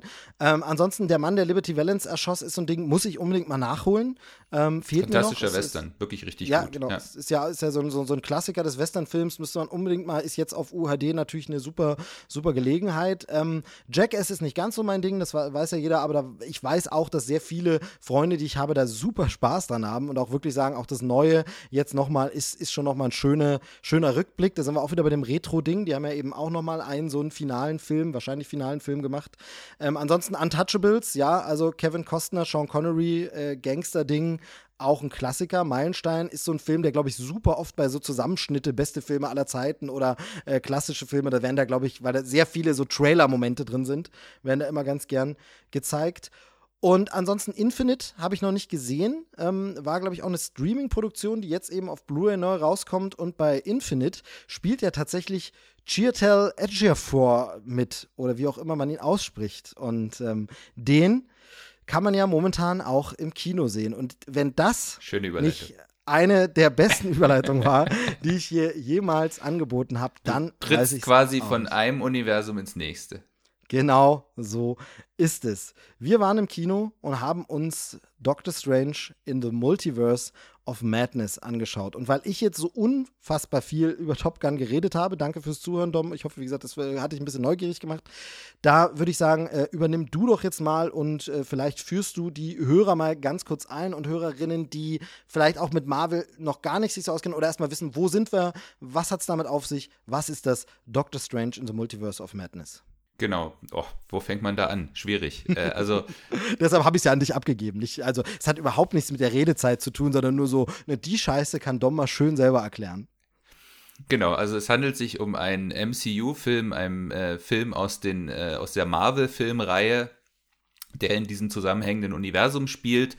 Und es ist gleichzeitig auch der zweite Teil äh, der Geschichte von Dr. Stephen Strange, ein äh, Chirurg, um jetzt nochmal kurz äh, den Inhalt des ersten Teils äh, zusammenzufassen, ein Chirurg, der einen Autounfall hat, bei dem seine äh, Hände so sehr in Mitleidenschaft gezogen werden, dass er nicht mehr als Arzt arbeiten kann und der sich dann auf die Suche macht, äh, das irgendwie heilen zu lassen und dann über Umwege tatsächlich äh, zu äh, Zauberern kommt, die ihm dann die mystischen Kräfte beibringen, was dann letzten Endes dazu führt, dass er zu äh, Doctor Strange, also er hieß vorher schon Doctor Strange, das war tatsächlich sein Name, aber er dann sozusagen als mächtiger Zauberer äh, und gleichzeitig so eine Art Superheld in diesem Superhelden-Universum des MCUs agiert, äh, da auch eine wichtige Rolle gespielt hat in äh, dem ganzen großen Infinity War Endgame-Kampf und jetzt eben ähm, sein zweites Solo-Abenteuer zu bestehen hat und äh, wie der Titel es schon andeutet, in The Multiverse of Madness, es geht diesmal um das sogenannte Multiversum, was eben jetzt auch in, diese, in dieser MCU-Reihe schon eingeführt wurde, unter anderem in der Serie Loki. Ähm, und äh, ja, und jetzt geht es halt darum, dass er jetzt eben Abenteuer in diesem Multiversum bestehen muss in dem Film. Sehr schön, hast du gut, hast du gut zusammengefasst. Er war auch in äh, No Way Home, hat er noch eine wichtige Rolle gespielt Stimmt. im letzten Spider-Man-Film. Da dürften ihn dann wirklich, äh, da dürfte ihn dann der Letzte noch gesehen haben, der vorher vielleicht Doctor Strange nicht kannte, weil der Film ja ein absoluter Riesenerfolg war. Jetzt sein nächster Solo-Film, aber nicht so wirklich solo, denn äh, wir erleben viele, viele äh, andere Figuren und äh, Sachen. Jetzt muss ich ganz kurz, glaube ich, für die Hörer sagen, wir werden jetzt ein bisschen spoilern oder nicht? Oder ich glaube, ich glaube, glaube man muss schon bis, man muss schon ziemlich spoilern, wenn man sich über den Film unterhalten will. Also genau. Also von aus. daher, wenn ihr wenn ihr Doctor Strange in so einem Multiverse of Madness noch gar nicht gesehen habt, dann äh, jetzt vielleicht lieber skippen und später wieder einsteigen. Ähm, wir werden nicht alles verraten, aber das eine oder andere rutscht bestimmt durch. Denn dieser Film wurde ja mit Spannung erwartet, weil so ja Multiversum eben im letzten Spider-Man-Film kam das schon vor, eröffnet ja einfach unfassbar viele Möglichkeiten. Wir Comicleser, die seit Kindertagen Comics lesen, kennen das schon lange. Da kann man wirklich Geschichten erzählen und einfach Dinge machen, die mal ganz anders sind, einfach eine andere Version, eine das Simpelste, sage ich mal, ist jetzt eine böse Version unserer bisher bekannten Figur, aber plötzlich auch eine weibliche Figur eines vorher männlichen Helden oder eine tierische Variante von jemandem, der vorher ein Mensch war und so weiter. Ähm, Gibt es ganz viele Möglichkeiten, Multiversum. Und da wurde ja im Vorfeld dieses Films auch massiv spekuliert, was könnte nicht alles geboten werden, äh, ist nicht vielleicht Top Gun Star Tom Cruise hier auch zu sehen, ähm, etc. Und ähm, ja, dann kam der Film und hat abgeliefert oder hat er nicht abgeliefert? Was meinst du? Also ich finde schon. Also ähm, er hat, äh, ich muss dazu sagen, ich habe auch tatsächlich so versucht, so wenig wie möglich über den Film vorab mir anzuschauen, habe mir auch keine Trailer angeschaut, weil ich wirklich äh, mich überraschen lassen wollte. Und das hat der Film auf jeden Fall geschafft. Also er hatte für mich so ein paar wirklich äh, sehr, sehr schöne, überraschende Szenen drin, die ich so nicht erwartet hatte und die wirklich auch dieses Potenzial, was in diesem ganzen Konzept steckt, auch äh, sehr gut ausfüllen. Weil das Schöne ist ja wirklich, ähm, dass mit diesem Multiversumskonzept, ich meine, das Ganze geht ja ein bisschen so zurück, das ist ja ein Thema, was es schon lange gibt in so Science-Fiction-Geschichten, dass es quasi parallele Universen gibt, wo bestimmte Dinge anders verlaufen sind. Man ist nach links statt nach rechts gelaufen und dadurch entsteht eine neue Zeitlinie und äh, die Ereignisse sind dann plötzlich anders. Berühmtestes Beispiel ist die Spiegeldimension oder Spiegeluniversum bei Star Trek, wo äh, Spock böse ist und einen Bart hat. Das ist so ein bisschen das Klischee.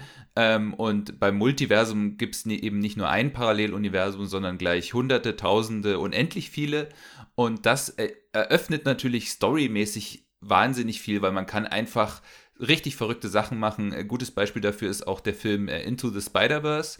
Der spielt jetzt zwar nicht im MCU, aber hat eben auch äh, diese Spider-Man-Figuren aus verschiedenen Universen und dann kann man dann halt auch sowas Verrücktes machen, dass ein Spider-Man einfach ein äh, Manga-Roboter mit, mit Schulmädchen ist und ein anderer Spider-Man ist einfach ein äh, Cartoon-Schwein. Solche Sachen kann man eben auch machen. Ganz so verrückt ist dann äh, in The Multiverse of Madness äh, Doctor Strange 2 nicht, aber trotzdem äh, schafft er es halt, da wirklich viel, ähm, viel interessante Sachen zu machen. Und ich glaube, was man auch sagen kann, ist jetzt nicht allzu großer Spoiler ist, als zweite Figur, die man schon aus den anderen Filmen des MCU kennt, ist äh, Wanda Maximoff äh, mit dabei, die Scarlet Witch, gespielt von Elizabeth Olsen. Die haben wir zuletzt in der Disney Plus Serie WandaVision gesehen und man kann eigentlich auch so ein bisschen sagen, äh, Doctor Strange 2 ist nicht nur die Fortsetzung vom ersten Doctor Strange Film, sondern knüpft mehr oder oder weniger auch nahtlos an WandaVision an. Also wenn man sich diesen Film angucken will und wirklich den kompletten Kontext haben will, um den Film zu verstehen, sollte man sich äh, eigentlich nicht nur den ersten Doctor Strange nochmal angucken, sondern wenn möglich auch äh, WandaVision. Genau, die Disney Plus Serie. Und da gibt es ja kritische Stimmen, dass ein paar Leute sagen, dass der neue Doctor Strange-Film so ein bisschen ihre Entwicklung in der Serie ad absurdum führt oder so ein bisschen zunichte macht. Wie siehst du das? Also ich habe tatsächlich mir den WandaVision äh, einen Tag vor der Kinoaufführung nochmal komplett angeguckt, äh, durchgebinged. Ähm, und ich muss sagen, ich finde es eigentlich, ist es eine perfekte Weiterführung. Die Ereignisse, die in dem Film passieren, setzen zwar die Serie nochmal so ein bisschen in ein anderes Licht, aber ich finde, da gibt es nicht wirklich einen Widerspruch. Also wenn man die Serie wirklich sich anschaut, das Ende ist ambivalent genug, dass sozusagen diese Anknüpfung in dem Film, finde ich, perfekt gelingt. Und ähm, ich finde jetzt nicht, dass dann dass plötzlich das ad absurdum geführt wird. Also das finde ich äh, persönlich Quatsch. Äh, die ganzen Anzeichen für die Dinge, die dann in Doctor Strange 2 passieren, sind in der Serie auch schon äh, vorhanden, ohne jetzt zu weit zu gehen. Genau, ich wusste, dass du das nochmal durchgeguckt hast, die Staffel, deshalb ähm, wollte ich dann nochmal deine Meinung dazu. Ich bin da so ein bisschen hin und her gerissen. Ich verstehe schon, dass manche Fans sich eine andere Entwicklung für sie gewünscht haben, natürlich, und sagen, hm, finde ich jetzt nicht so schön. Nach WandaVision war ich da eher positiver gestimmt. Jetzt äh, sehe ich das Ganze nicht mehr so, nicht mehr so rosig. Ich finde es aber gut, ich finde es auch einen mutigen Schritt und ich mag das äh, auch, wenn Dinge mal Konsequenzen haben, auch langfristig und wenn nicht plötzlich eben alles immer wieder gut wird, sondern manche Dinge werden auch einfach nicht mehr gut und sind auch, sag ich mal, seelisch nicht mehr zu heilen. Deshalb ähm, fand ich die Entwicklung durchaus gut. Wie stehst du denn zu den verschiedenen Multiversen, die wir so sehen? Also, ähm, wir haben es ja, äh, in dem Film geht es ja darum, dass ähm, ein Mädchen namens America Chavez auftaucht, die durch äh, die Multiversen springen kann, allerdings nicht ganz freiwillig. Also, sie kann diese Fähigkeit zunächst nicht kontrollieren, sondern nur, wenn sie sehr, sehr starke Angst empfindet, dann öffnet sich ein Portal und sie springt in ein anderes Universum.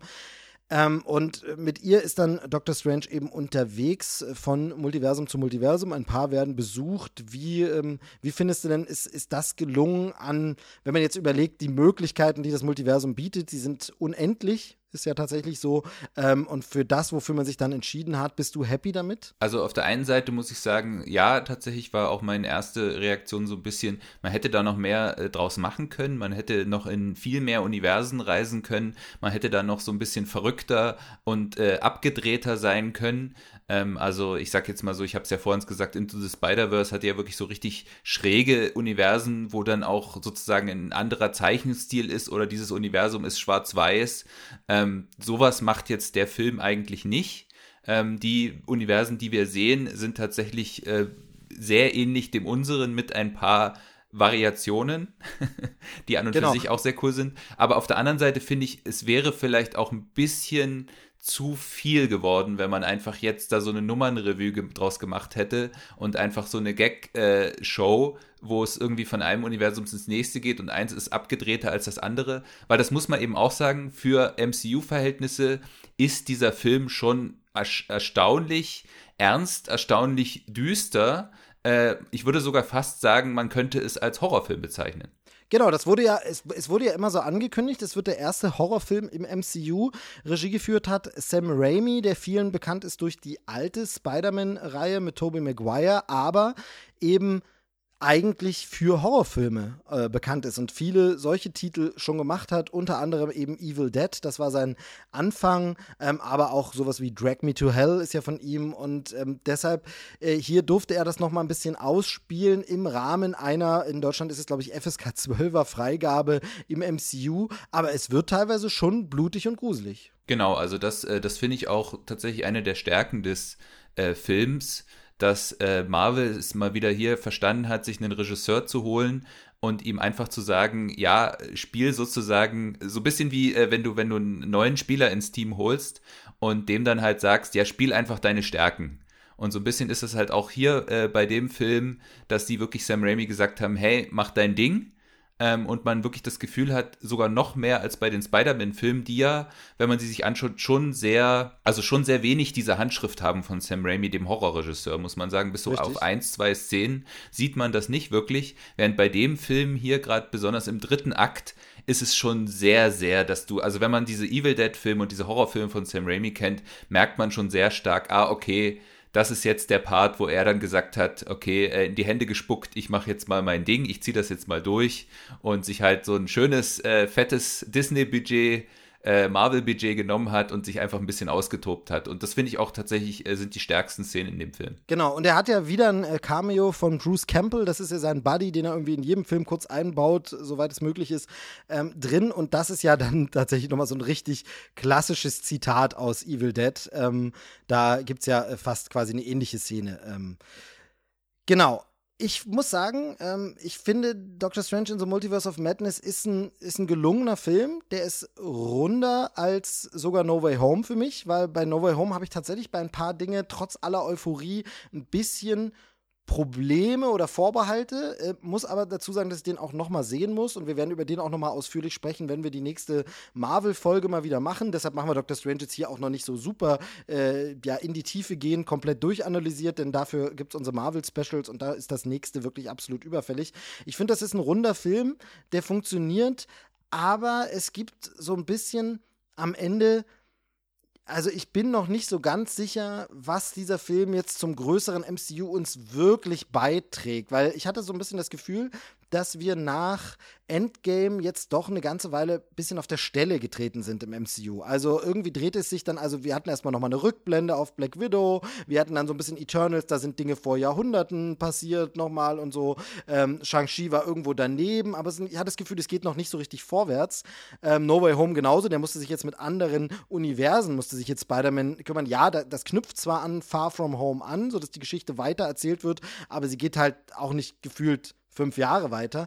Ähm, und äh, ich hatte so ein bisschen gehofft, dass wir jetzt mal einen größeren Sprung machen. Und hier ist es eben auch so, ein bisschen habe ich das Gefühl, wir räumen auf nach einer Serie wie WandaVision. Wir, äh, ja, so groß sind die Bezüge da nicht, aber dass man sagt, so ein bisschen nach Loki müssen wir damit arbeiten, was da jetzt passiert ist und jetzt äh, Dinge, die hier los sind. Aber ich habe das Gefühl, mir fehlt so der nächste MCU-Film, wo es mal wieder weitergeht. Weißt du, was ich meine?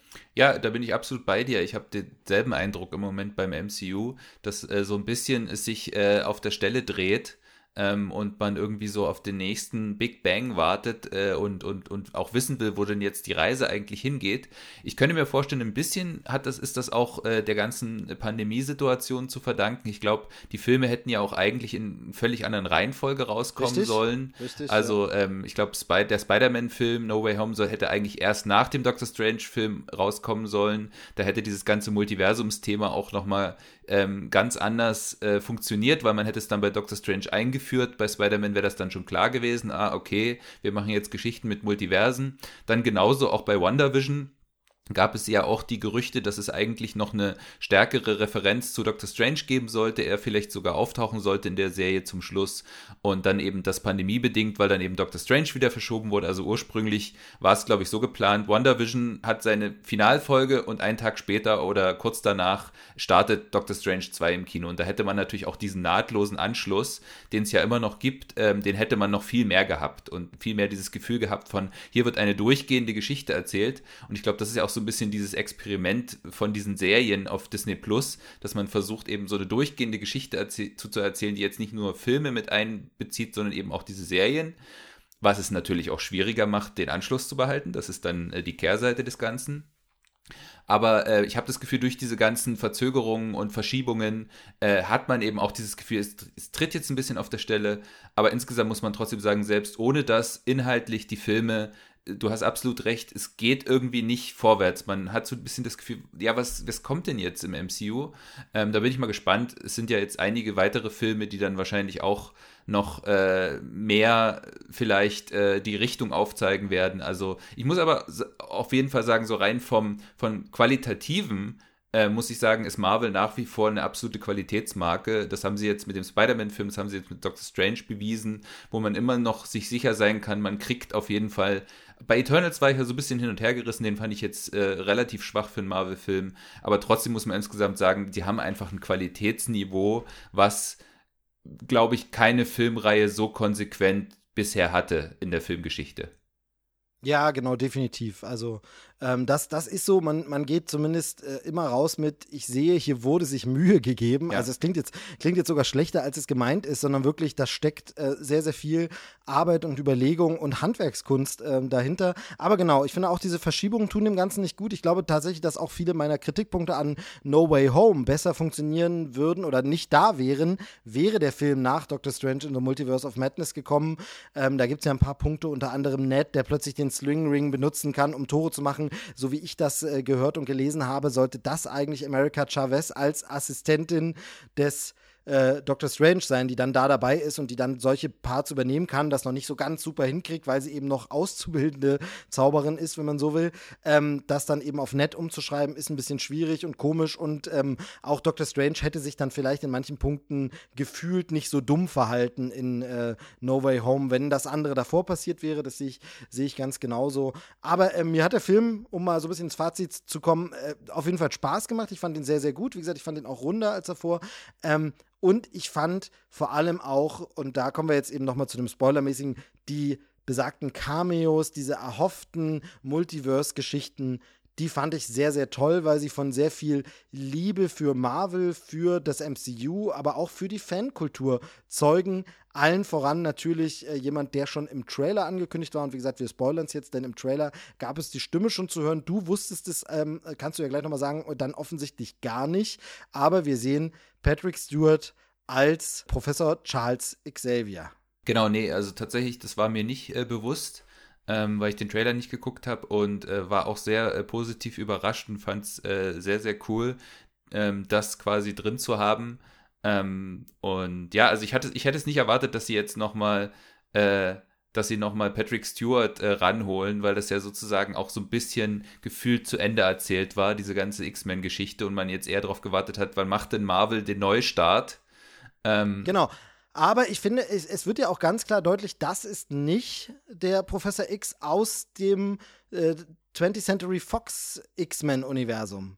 Denn er sieht zwar genauso aus, und das haben wir, das ist so ein bisschen das, was im Multiversum so ein bisschen, das macht sich mal, wie sie wollen. Mal sehen die Figuren genauso aus, nur machen was anderes, und mal sehen sie ganz anders aus, wie bei No Way Home. Aber äh, zum einen hat er ja einen anderen Rollstuhl, der mhm. äh, an etwas erinnert, was dann auch noch untermalt wird, denn als er reinkommt, ist ja tatsächlich kurz das Thema der 90er Jahre Cartoon-Serie zu hören. Dieses ja. diese X-Men-Serie. Das heißt, man spielt hier eher auf einen anderen Professor X an, der nur vom selben Schauspieler gespielt wird, also so ähnlich wie man es mit J. Jonah Jameson gemacht hat. Genau, genau. Also das ist halt das Schöne. Ähm, und wie gesagt, das ist eben auch so, so ein bisschen diese Carte Blanche, die man kriegt mit dem Multiversum. Man kann einfach Mix und Match, wie man, wie man lustig ist. Man kann einfach denselben Schauspieler nehmen, man kann einen anderen Schauspieler nehmen, man kann behaupten, das ist jetzt der, der die vorher diese Abenteuer erlebt hat. Man kann aber auch sagen, das ist jetzt eine vollkommen neue Figur, die sieht nur so aus. Also da äh, hat sich wirklich so ein bisschen so ein Freifahrtschein für Kreativität und das finde ich eigentlich auch ganz gut so, weil ähm, das Problem, was man, man natürlich so ein bisschen hat und was das MCU auch so langsam so ein bisschen hat, dass du irgendwann so diese, du bist ein bisschen festgefahren in deinen Wegen. Also zum Beispiel, jetzt mal nur so, sie könnten jetzt nicht äh, nochmal Hugh Jackman als Wolverine machen, was er natürlich auch nicht machen würde. Aber sie können jetzt nicht einfach im MCU einen Hugh Jackman einführen als Wolverine. Das wäre irgendwie komisch, weil man den jetzt aus diesem anderen Universum kennt. Aber wenn du dieses Multiversumskonzept machst, geht es dann eben schon. Dann sagt man halt einfach, okay, das ist jetzt der Wolverine aus einem anderen Universum, der ist irgendwie in unser Universum gelangt. Punkt. Und das finde ich halt eigentlich ziemlich clever äh, was sie da jetzt gerade machen. Und äh, schön finde ich daran ja auch, dass das so ein bisschen so ein Weg manchmal ist, äh, auch für Schauspieler sich in bestimmten Rollen zu rehabilitieren, so ein bisschen. Denn wir sehen ja jetzt zum Beispiel auch hier Anson Mount nochmal als Black Bolt. Und äh, der hat ja tatsächlich die Figur auch schon gespielt in Inhumans, einer MCU-Serie, die aber leider katastrophal gefloppt ist und deshalb immer gern so getan wird, als gäbe es die nicht. Er hatte nur eine Staffel, wenn ich mich recht entsinne. Ähm, da war das schon dieselbe Figur und das finde ich eben dann auch sehr schön, einfach zu sagen, hey, du kannst den nochmal spielen und dann bist du auch noch mal im großen MCU dabei, aber wir, das ist nicht dieselbe Figur, sondern das ist eben aus einem anderen Universum und so. Das ist äh, sehr, sehr schön. Ja, und dann sage ich mal, gibt es ja ein so ein Cameo, wo ich glaube, da äh, wirst du dich ganz besonders gefreut haben. Nee, das ist natürlich Quatsch. Ich saß ja neben dir im Kino. Das heißt, ich habe ja deine Reaktion direkt mitbekommen und habe gemerkt, wie du dich gefreut hast. Aber der Mann mit der 4 auf dem Anzug, was sagst du denn zu dem? Ja, also das war tatsächlich für mich äh, bei, diesen, bei diesen Cameos die größte Überraschung. Ähm, weil damit hätte ich überhaupt nicht gerechnet. Also weder, dass diese Figur auftaucht, noch dass sie von diesem Schauspieler gespielt wird. Und wir sind jetzt tatsächlich tief im Spoiler-Territorium, deswegen sagen wir es einfach, oder? Mhm. Ähm, genau, und das ist nämlich äh, John Krasinski als äh, äh, Dr. Reed Richards, Professor Reed Richards, glaube ich. Ähm, äh, also der Anführer der Fantastic Four, ähm, die man ja schon in mehreren relativ misslungenen Kinoversionen auch kennt und für mich auch eine der interessantesten Marvel-Serien schon immer gewesen ist in den Comics. Ähm, und der wurde ja lange, es wurde lange gemutmaßt, dass da eben äh, Marvel bald äh, Filme dazu macht. Das ist, glaube ich, jetzt auch im Fantastic Four-Film auch schon angekündigt. Irgendwann in Phase ja. 4 soll er kommen. Wann genau. weiß man nicht genau. Und da war immer dieses Fan-Casting, dass man gesagt hat, das wäre doch total cool, wenn ein John Krasinski ähm, der das dann vielleicht auch inszenieren könnte, das machen könnte und seine Frau bei den Fantastic Four, äh, die unsichtbare Sue Storm, wäre dann vielleicht sogar seine echte Ehefrau Emily Blunt. Ähm, das war immer so ein bisschen dieses Fancasting und da hieß es dann immer so, ja, kann man das, kriegt man das nicht hin und so, bla bla. Und da finde ich es halt jetzt ganz lustig, dass sie tatsächlich John Krasinski gekriegt haben, diese Rolle zu spielen, der es auch sehr, sehr gut macht, finde ich. Also er bringt das sehr, sehr gut rüber.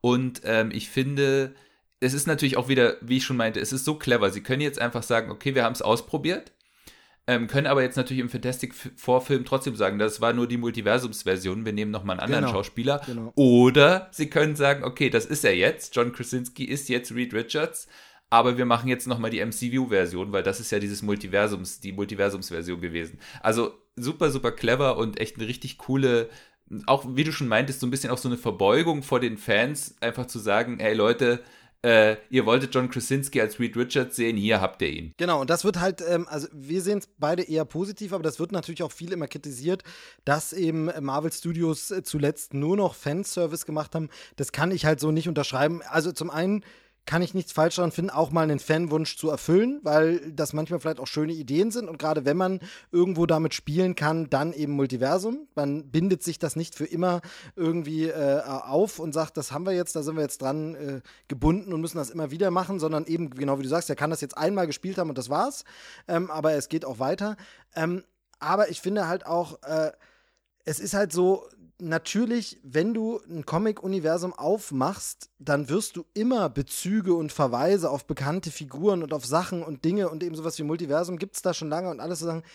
Das dann immer zu sagen, das ist jetzt Fanservice, naja, gut, das, dann kann ich aber auch sagen, jeder Schuss einer Laserwaffe ist in Star Wars Fanservice, weil die Fans finden das toll, wenn mit Laserwaffen geschossen wird. Also ich finde, irgendwann ist es, ist dieses, ist diese Kritikpunkt, das ist ja nur Fanservice, so wie, nein, sondern das ist das, was man von einem Film mit Superhelden in Superheldenuniversen erwartet. Also wenn Godzilla ein Haus platt macht, sage ich auch nicht, na, dass Godzilla in dem Film aber das Haus platt gemacht hat, war ja reiner Fanservice, sondern, naja, das bedingt vielleicht einfach eine Godzilla-Story. Ja, genau. Also ähm, absolut äh, bin ich da bei dir. Ich finde es auch nicht unbedingt Fanservice, beziehungsweise ist es äh, im positiven Sinne Fanservice, weil es gibt einerseits dieses von, dass man irgendwie sagt, äh, dass Leute dann sagen, ja, ich finde blöd, wenn die Kostüme alle blau sind, warum sind die nicht lila und dann werden die halt lila gemacht. Das wäre, das wäre halt so Fanservice, der Blödsinn ist. Oder wenn Leute sich irgendwie darüber aufregen, ja, diese Figur muss jetzt aber unbedingt weiß sein, warum spielt das denn jetzt ein Schwarzer? Ähm, und dann nimmt man halt äh, einen weißen Schauspieler. Sowas wäre dann halt schlechter Fanservice, aber in dem Fall ist es halt einfach nur so, so ein bisschen so eine, ähm, also dass, dass man halt merkt, die hören da auch zu, ähm, die denken da auch selber drüber nach und ich glaube, sie hätten auch John Krasinski nicht genommen, wenn sie nicht selber beim Casting gemerkt haben, ach ja, doch, das passt, das ist cool, das ist eine super Idee. Also haben sie es einfach gemacht. Und ich finde, das Genau. ist eben im positiven Sinne Fanservice. Genau, dass sie es einfach mal ausprobieren. Ja, ansonsten, äh, dann lass uns den Film so ein bisschen Ja. abrunden, ähm, weil wie gesagt, er wird im Marvel-großen Bereich nochmal ein Thema sein. Aber ähm, ich finde inszenatorisch toll. Also ich bin gar nicht so ein riesen Sam Raimi-Fan immer, aber hier funktioniert das einfach richtig gut. Ich finde, er ist äh, trippy an den Stellen, wo er trippy sein muss. Es gibt ein paar coole Ideen, es gibt ein paar schöne Momente, es gibt ein paar sehr, sehr starke ja, Möglichkeiten, wo auch äh, Darsteller aufspielen können, wie äh, Benedict Cumberbatch. Äh, insgesamt bleibt das natürlich ein bisschen kleiner, weil es einfach so eine überbordende, riesige Geschichte ist und äh, natürlich auch viel Kampf und Konfrontation. Aber ich finde, das eine runde Sache, ein schöner Unterhaltungs-Blockbuster-Film und äh, jetzt bin ich halt sehr gespannt, wie es dann mal weitergeht, wenn wir, wenn wir das so ein bisschen hinter uns gelassen haben, Dinge vielleicht auch abgehakt sind. Und äh, also ich bin auf jeden Fall sehr, sehr, sehr, sehr zufrieden mit dem Film. Genau, also geht mir ganz genauso. Ich habe auf jeden Fall jetzt wieder Bock gekriegt aufs MCU. Äh, habe mir jetzt auch nochmal Loki angeschaut. Das ist ja auch geschrieben vom selben Autor wie äh, in The Multiverse of Madness, Michael Waldron, ähm, der ja da auch schon mit Multiversen in gewisser Weise spielt, weil da geht es ja auch um diese Varianten aus verschiedenen Zeitlinien. Äh, weil die, da geht es ja um den Loki, der eigentlich eine Variante ist, weil er äh, in dieser veränderten Zeitlinie von Endgame da den Würfel äh, an sich nimmt, den Tesseract und verschwindet und damit sozusagen äh, eine, ein, ein Multiversum aufmacht. Und was dann mit dem passiert, äh, ist quasi Inhalt dieser Serie. Ähm, genau, und ich habe halt einfach Lust auf diese, auf diese verrückte Marvel-Welt wieder gekriegt. Sehr, sehr gut. Ja, bei den Serien ist es so, ich, mich, äh, ich schrecke immer ein bisschen zurück, die nochmal zu gucken, aber eigentlich muss man ja sagen, meist sind sie ja von der Laufzeit gesamt genommen dann auch nur wie ein sehr langer Film, Ja. so wie Endgame oder so. Ähm, und generell ja das Interessante, aber äh, das muss man äh, sagen, dass das MCU wirklich Filme erzählt wie Serien und Serien im Grunde erzählt wie Filme. Ja, also im Grunde absolut. ist ja jede Ja. Serie, so wie WandaVision und Loki und so, das ist immer im Grunde ein Film, Ja. nur halt aufgeteilt auf mehrere Episoden, aber man kann das als Film quasi sehen. Und die Filme wiederum, die werden erzählt wie eine lange, durchgehende Serie. Ähm, und das ist äh, super interessant, dass man das jetzt so quasi mal geswitcht hat, die Herangehensweisen und das übertragen hat. Und das finde ich ist auch ähm, eine filmhistorische Leistung, die uns, glaube ich, noch lange beschäftigen wird. Ob das dann immer jeder so gut adaptiert, ähm, DC, ich schaue in eure Richtung, oder ähm, das nicht so gelingt. Aber es wird sicherlich auch Dinge geben, die da uns noch ganz anders begeistern. Ich bin zum Beispiel sehr, sehr gespannt auf ähm, Everything, Everywhere, All at Once. Ein äh, Film, der jetzt in den USA gerade richtig, richtig krass durchstartet, obwohl es eigentlich ein eher kleiner Indie-Film ist, wo es auch ums Multiversum geht. Und da muss man auch ehrlich sagen, ich weiß nicht, ob der Erfolg beim Mainstream-Publikum so gegeben wäre, wenn nicht Dinge wie Marvel da den Weg geebnet hätten und gesagt hätten, wir machen erstmal Multiversen ein bisschen massentauglich, indem wir Dinge halt äh, erzählen, die dann trotzdem wieder verdaut. Und ein Film wie Into the Spider-Verse war ja super erfolgreich. Und dass man das da erstmal so ein bisschen vorfühlt und wenn die Leute bereit dafür sind, dann kann man auch abseits von Superheldinnen sagen, wir erzählen jetzt mal eine Multiversumsgeschichte. Genau. Ähm, zum Beispiel gab es ja auch mal, ich weiß nicht, ob du dich noch erinnerst, ich glaube, das war so Anfang 2000er oder so, gab es ja auch mal The One mit Jet Li, äh, damals Mhm. so ein Actionfilm, der auch schon das Multiversum-Thema hatte, aber, glaube ich, gnadenlos gefloppt ist damals. Weil da muss man sagen, da war die Zeit für so eine durchgeknallte Geschichte mit verschiedenen Universen und verschiedenen Versionen, war vielleicht die Zeit auch noch nicht reif dafür. Und jetzt eben auch durch Marvel ist es vielleicht eher so, dass, äh, dass man eben sich solchen Themen mal annehmen kann und eben mal solche etwas schrägeren Geschichten erzählen kann. Ja, absolut. Genau, müsste, müsste man halt ein bisschen, bisschen nochmal äh, wirklich richtig filmhistorisch betrachten. Ich denke jetzt natürlich, es gab auch schon so Sachen wie Sliders, das ja auch sehr erfolgreich war und sehr viele Staffeln nach sich zog, eine Fernsehserie in den 90ern, glaube ich. Und da ist es ja auch so, da hat das ja funktioniert und da gab es ja auch viel dieses, oh, andere Version, ah, in diesem Universum ist es so. Ähm, aber vielleicht, weil es da mehr Richtung Procedural ging, also immer abgeschlossene Sachen und nicht so wirklich zusammenhängend hat es funktioniert. Ansonsten natürlich Zeitreise-Dinge sehr viel. Also zurück in die Zukunft geht ja in dieses Territorium des, okay, wir sehen jetzt im Grunde eine Multiversums-Version von Hill Valley. Ähm, natürlich in dem Fall war es einfach eine andere Timeline, aber ähm, das geht ja in eine ähnliche, erzählerisch in eine ähnliche Richtung. Absolut, ja. Ähm, was wäre passiert, wenn dies und das passiert ist? Wie sähe dann alles aus und wie würden sich unsere Figuren verhalten? Das heißt, das gab es schon mal. Vielleicht wurde es dann ein bisschen verloren und äh, jetzt ist es wieder in. Ähm, vielleicht aber, das habe ich ja schon mal spekuliert und das ist vielleicht auch zu hoch gegriffen, ich weiß es nicht, aber ähm, wenn wir wieder zu dem Punkt kommen, was bedeutet Popkultur für unser Leben und die Welt. Vielleicht ist die Zeit auch deshalb jetzt reif für Multiversen, ähm, und Marvel hat das ja sehr oft, dass sie so zufällig hingestolpert genau am Puls der Zeit sind, aber eben auch dieser andere Multiversumsfilm, der jetzt nichts mit Marvel zu tun hat. Vielleicht ist die Zeit auch einfach reif, weil wir in der düstersten aller Timelines sind und uns einfach sehr wünschen, vielleicht gibt es da draußen ja irgendwo ein Multiversum, in dem die Sachen doch sehr viel besser laufen und sehr viel schöner sind und in dem wir die Pandemie einfach problemlos nach drei Monaten in den Griff bekommen haben, in denen keine Nazis in Parlamenten sitzen und in dem wir gegen den Klimawandel aktiv ordentlich was machen. Also vielleicht ist das auch so ein Eskapismus, Sehnsucht, Hoffnung, ähm, wie es das ja früher zum Beispiel auch mit Aliens gab. Ähm, nachdem Aliens sehr gruselig und böse waren, kam dann so eine Phase, wo man sich gewünscht hat, dass die außerirdischen Besucher vielleicht positiv sind wie E.T. und eher uns wohlgesonnen und uns helfen. Cocoon war dann auch noch so ein Beispiel. Ähm, das Wunder in der achten Straße, da gab es ja einiges in die Richtung. Vielleicht ist es jetzt einfach so, dass wir uns sehnen nach Multiversen, wo ein Universum noch viel beschissener dran ist als unseres. oh, so schlimm ist ja bei uns nicht. Und ein Universum vielleicht die Heilung bringt oder die das Heil, was sich zum Beispiel äh, Wanda in dem Film hier auch wünscht. Ja, sehr gut. Das, äh, so, das war, mehr kann man da eigentlich nicht dazu sagen. Genau, das war jetzt noch ein bisschen Küchentisch ja. äh, psychologisch. Aber das waren die beiden großen Kinothemen, also Top Gun Maverick und Doctor Strange im Kino. Einen davon haben wir zusammen gesehen. Das war sehr, sehr schön und ich freue mich drauf, jetzt wieder öfter ins Kino zu gehen.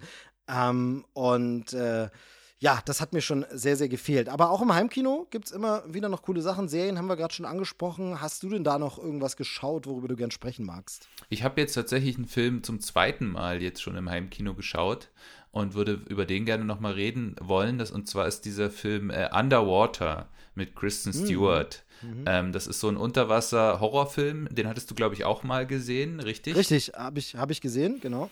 Und ähm, ich hatte einfach mal wieder Lust auf den, weil ich muss tatsächlich sagen, ich finde das immer ein sehr äh, cooles Thema, einfach dieses Unterwasser äh, in der Tiefsee, was da lauert in der Dunkelheit und diese Klaustrophobie. Und ich finde, es gibt einfach nicht besonders viele Filme mit dem Thema. Ich meine, du hast sowas wie The Abyss von James Cameron und dann vielleicht noch das Boot im weitesten Sinne, aber es gibt einfach nicht viele von diesen klaustrophobischen Unterwasserfilmen. Ich habe da immer einfach mm. ein bisschen Lust drauf gehabt. Ja, also es, es gibt schon noch ein paar mehr. Es gibt ja so, so, so Trash-Perlen wie Deep Star Six zum Beispiel. Stimmt. Ähm, dann gibt es so Sachen, wo man sich dann immer fragen kann, natürlich äh, Deep Blue Sea, da sie dann sehr viel eingesperrt sind und auch schon vieles überflutet ist, geht das dann auch in die Richtung. Und ich finde ja tatsächlich, ähm, also ich weiß schon, was du meinst, aber ich würde das sogar weiter ausdehnen. Das muss ja nicht unter Wasser sein, sondern das funktioniert ja auf Raumstationen genauso. Ja, stimmt. Und das hat man dann eben tatsächlich bei Alien oder ähm, Event Horizon. Ähm, bei, bei, Im Wasser natürlich Sphere fällt mir da noch ein, der, der natürlich stimmt. auch in so eine mhm. Richtung geht.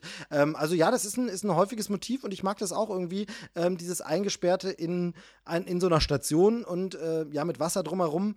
Ich muss zugeben, ähm, ich kann mich nicht mehr so detailliert an alles erinnern, aber was ich mir leider gemerkt habe, ich fand Underwater nicht so toll, aber vielleicht erzählst du mal, warum du ihn denn gut fandest. Also ich finde, ähm, ich finde so ein bisschen, der was der Film macht, und das finde ich tatsächlich auch sehr interessant, ist, der fängt ja sofort mit Action an. Das heißt, bevor man überhaupt die Figuren in irgendeiner Form kennengelernt hat, beziehungsweise eben die Hauptfigur gespielt von Kristen Stewart, bricht da schon alles, bricht da schon das totale Chaos los und es geht nur noch darum zu überleben.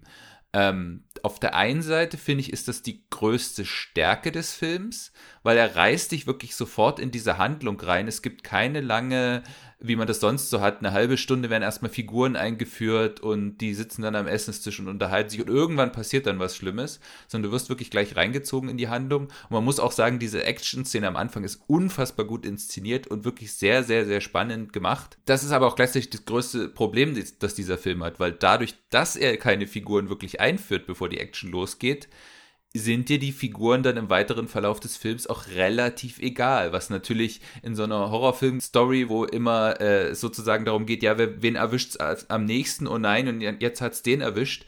Ähm, das funktioniert natürlich immer nicht so gut, wenn dir die Figuren egal sind. Also das ist ja auch so ein Problem, was im gerne mal so diese Teenager-Slasher-Filme haben, dass die Teenager alle irgendwie so ein bisschen nervig sind und dass man eigentlich fast äh, mit dem Monster äh, oder dem Killer mehr mitfiebert als mit den Teenagern, weil man sich denkt, oh Gott, endlich sind die weg. So schlimm ist es bei Underwater nicht, aber die Figuren bleiben trotzdem relativ blass. Was ich bei dem Film tatsächlich noch sehr stark finde, ist diese Inszenierung, wie sie das gemacht haben, auch mit diesen Unterwasserszenen. Und da muss ich sagen, ähm, das hatte mich dann im Nachhinein auch echt interessiert, wie haben sie das eigentlich gemacht? Weil einer der Gründe, warum es ja diese Filme nicht so oft gibt, also gerade diese Unterwasserfilme, ist einfach, es ist wahnsinnig schwierig, mit Wasser Sachen zu filmen. Weil natürlich bei, bei so einem Filmdreh gibt es sehr viele elektronische Geräte, ähm, die irgendwie angeschlossen sein müssen, die Kameras und so weiter und so fort. Und das, funkt, und, äh, das funktioniert natürlich alles äh, unter Wasser immer nicht oder im genau, Wasser genau. nicht. Ich, ich, ich glaube, das ist ja so immer dieses äh, Ranking, was die schlimmsten Filmsachen sind mit Kindern, mit Tieren und mit Wasser. Das sind, glaube ich, immer so die schlimmsten Erfahrungen für Regisseure. Genau, genau. Und es gibt ja auch so berühmte Beispiele wie zum Beispiel Waterworld, der zu seiner Zeit der teuerste Film aller Zeiten war, weil irgendwie dreimal das Set von irgendwelchen Hurricanes zerstört wurde und auch ständig irgendwie sie Probleme hatten mit Überschwemmungen und, und so weiter und so fort. Und auch bei The Abyss von James Cameron, großartiger Film, der hat das alles ja in einem riesigen Wassertank gefilmt, also tatsächlich tatsächlich mit echten Unterwassersets. Auch da gab es ja ständig Probleme. Der war viel, viel teurer als, äh, als quasi äh, vorausgesehen. Und die äh, äh, Schauspieler wurden ziemlich von James Cameron gequält, was er ja eigentlich immer macht. Aber ähm, da eben auch so dieses Problem. Ähm, und deswegen fand ich jetzt bei Underwater, ich habe mir danach tatsächlich noch ein Making-of angeguckt und ich, äh, auf YouTube gibt es so einen Zusammenschnitt äh, von verschiedenen Making-of-Videos, die es zu dem Film gab. Es geht dann insgesamt eine Stunde. Kann ich sehr empfehlen, wer den Film mal gesehen hat und den Film gut fand, ähm, weil ich finde, das Making-of ist fast besser als der Film selbst, weil ähm, es ist wirklich faszinierend, wie sie das gemacht haben, denn in diesem Film haben sie es einfach so gelöst, es gibt kein Wasser alles Wasser, alle Wasserszenen, die du in diesem Film siehst, sind gar nicht im Wasser gefilmt. Das ist alles digital. Das heißt, die hatten eine ganz normale Soundstage, auf der sind sie rumgelaufen in diesen Unterwasseranzügen und alles, was du da an Wassereffekten äh, siehst, ist alles im Nachhinein im Computer entstanden. Und das finde ich echt faszinierend, wie sie das hingekriegt haben, dass es trotzdem so realistisch äh, rüberkommt. Unter anderem eben auch so Sachen wie, sie hatten mega schwere äh, Anzüge an, unter Wasser wiegen die aber nicht so viel. Das heißt, die mussten sich ganz anders bewegen, als sie sich normalerweise bewegt hätten mit solchen schweren Anzügen. Also wirklich sehr interessant, kann ich sehr empfehlen, dieses Making-of sich noch dazu anzugucken, wenn man den Film mal gesehen hat und sich vielleicht ein bisschen dafür interessiert, wie sowas eigentlich gemacht wird. Und das hat auch so ein bisschen, noch ein bisschen mehr Respekt für den Film bei mir äh, erzeugt, dann mir noch dieses Making-of anzugucken. Ja, also jetzt kommt die Erinnerung mir so ein bisschen wieder, weil du es sehr gut beschrieben hast. Tatsächlich, was mich so gestört hat, war diese fehlende Verbindung zu den Figuren, so ein bisschen, die einem wirklich etwas egal waren. Ähm, ich glaube, es waren dann auch ein paar so Entscheidungen von Figuren, wo ich so dachte, hm, aber warum macht er oder sie das jetzt? Hm, würde ich jetzt nicht. Ähm, aber es war jetzt auch nicht, also es war jetzt nicht der furchtbarste Film aller Zeiten, als ich ihn gesehen habe, sondern es war so, das kann man schon mal gucken, mit dem, deinem Zusatzwissen natürlich sowieso. Du hast jetzt, glaube ich, gar nicht angesprochen, das ähm, große Mysterium, was noch dahinter steht, wo ich so hin und her gerissen bin zwischen ist, spoilert das zu viel oder macht das aber Leute neugierig, es deswegen mal zu gucken? Ich finde tatsächlich, äh, dass äh, also wenn man sich das Making-of anguckt, sieht man auch, dass sozusagen dieses, also man kann es ja einfach sagen, es gibt zum Schluss so ein riesen Leviathan-artiges Übermonster dann noch. Und ähm, als sie den Film gemacht hatten, hatte das tatsächlich am Anfang noch eher sowas von einem Wal von einem riesigen Walfisch oder einem riesigen Oktopus. Und ähm, als sie es dann entwickelt haben, wurde es halt mehr und mehr zu einer Figur, die man halt so ein bisschen kennt, auch wenn der Film es nie explizit sagt, aber es ähnelt schon sehr äh, dem Cthulhu, der Cthulhu-Figur bei Lovecraft. So, Genau. Damit hat ist eigentlich äh, und das wird aber in dem Film nie explizit gesagt ähm, und das kann man sich auch nur so herleiten, dass es eventuell dieselbe Figur sein könnte, aber das Design ist schon sehr nah an dem dran, was man normalerweise immer so sieht an ähm, Versionen von dieser Figur. Genau, war, war für mich der stärkste Punkt des Films dann tatsächlich, äh, dass man denkt, oh, das ist ja, das ist ja eine Lovecraft-Verfilmung, wenn man so will. Genau. Kann man sich mal angucken, Underwater heißt er mit Kristen Stewart. Wie fandest du sie in der Rolle?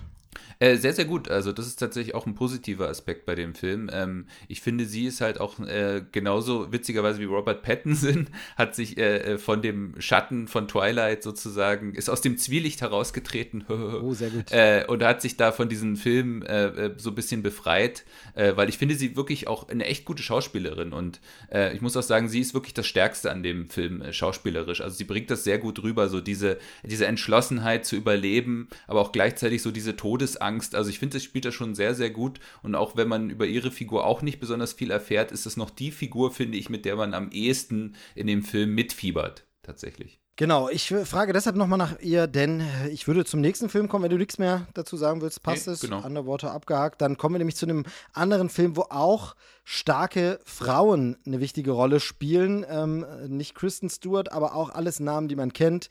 Wir haben Michelle Yeoh, wir haben Angela Bassett, Carla Cugino, wir haben Lena Headey und allen voran haben wir Karen Gillen. In diesem Film der Film ist Gunpowder Milkshake aus dem Jahr 2021, also tatsächlich gar nicht so alt, von einem israelischen Regisseur Navot Papushado. Ich hatte ihn bisher noch nicht gehört, kannte noch nichts von ihm und man muss jetzt gar nicht so riesig viel zu dem sagen, sondern das soll eigentlich nur so eine kleine Empfehlung meinerseits sein.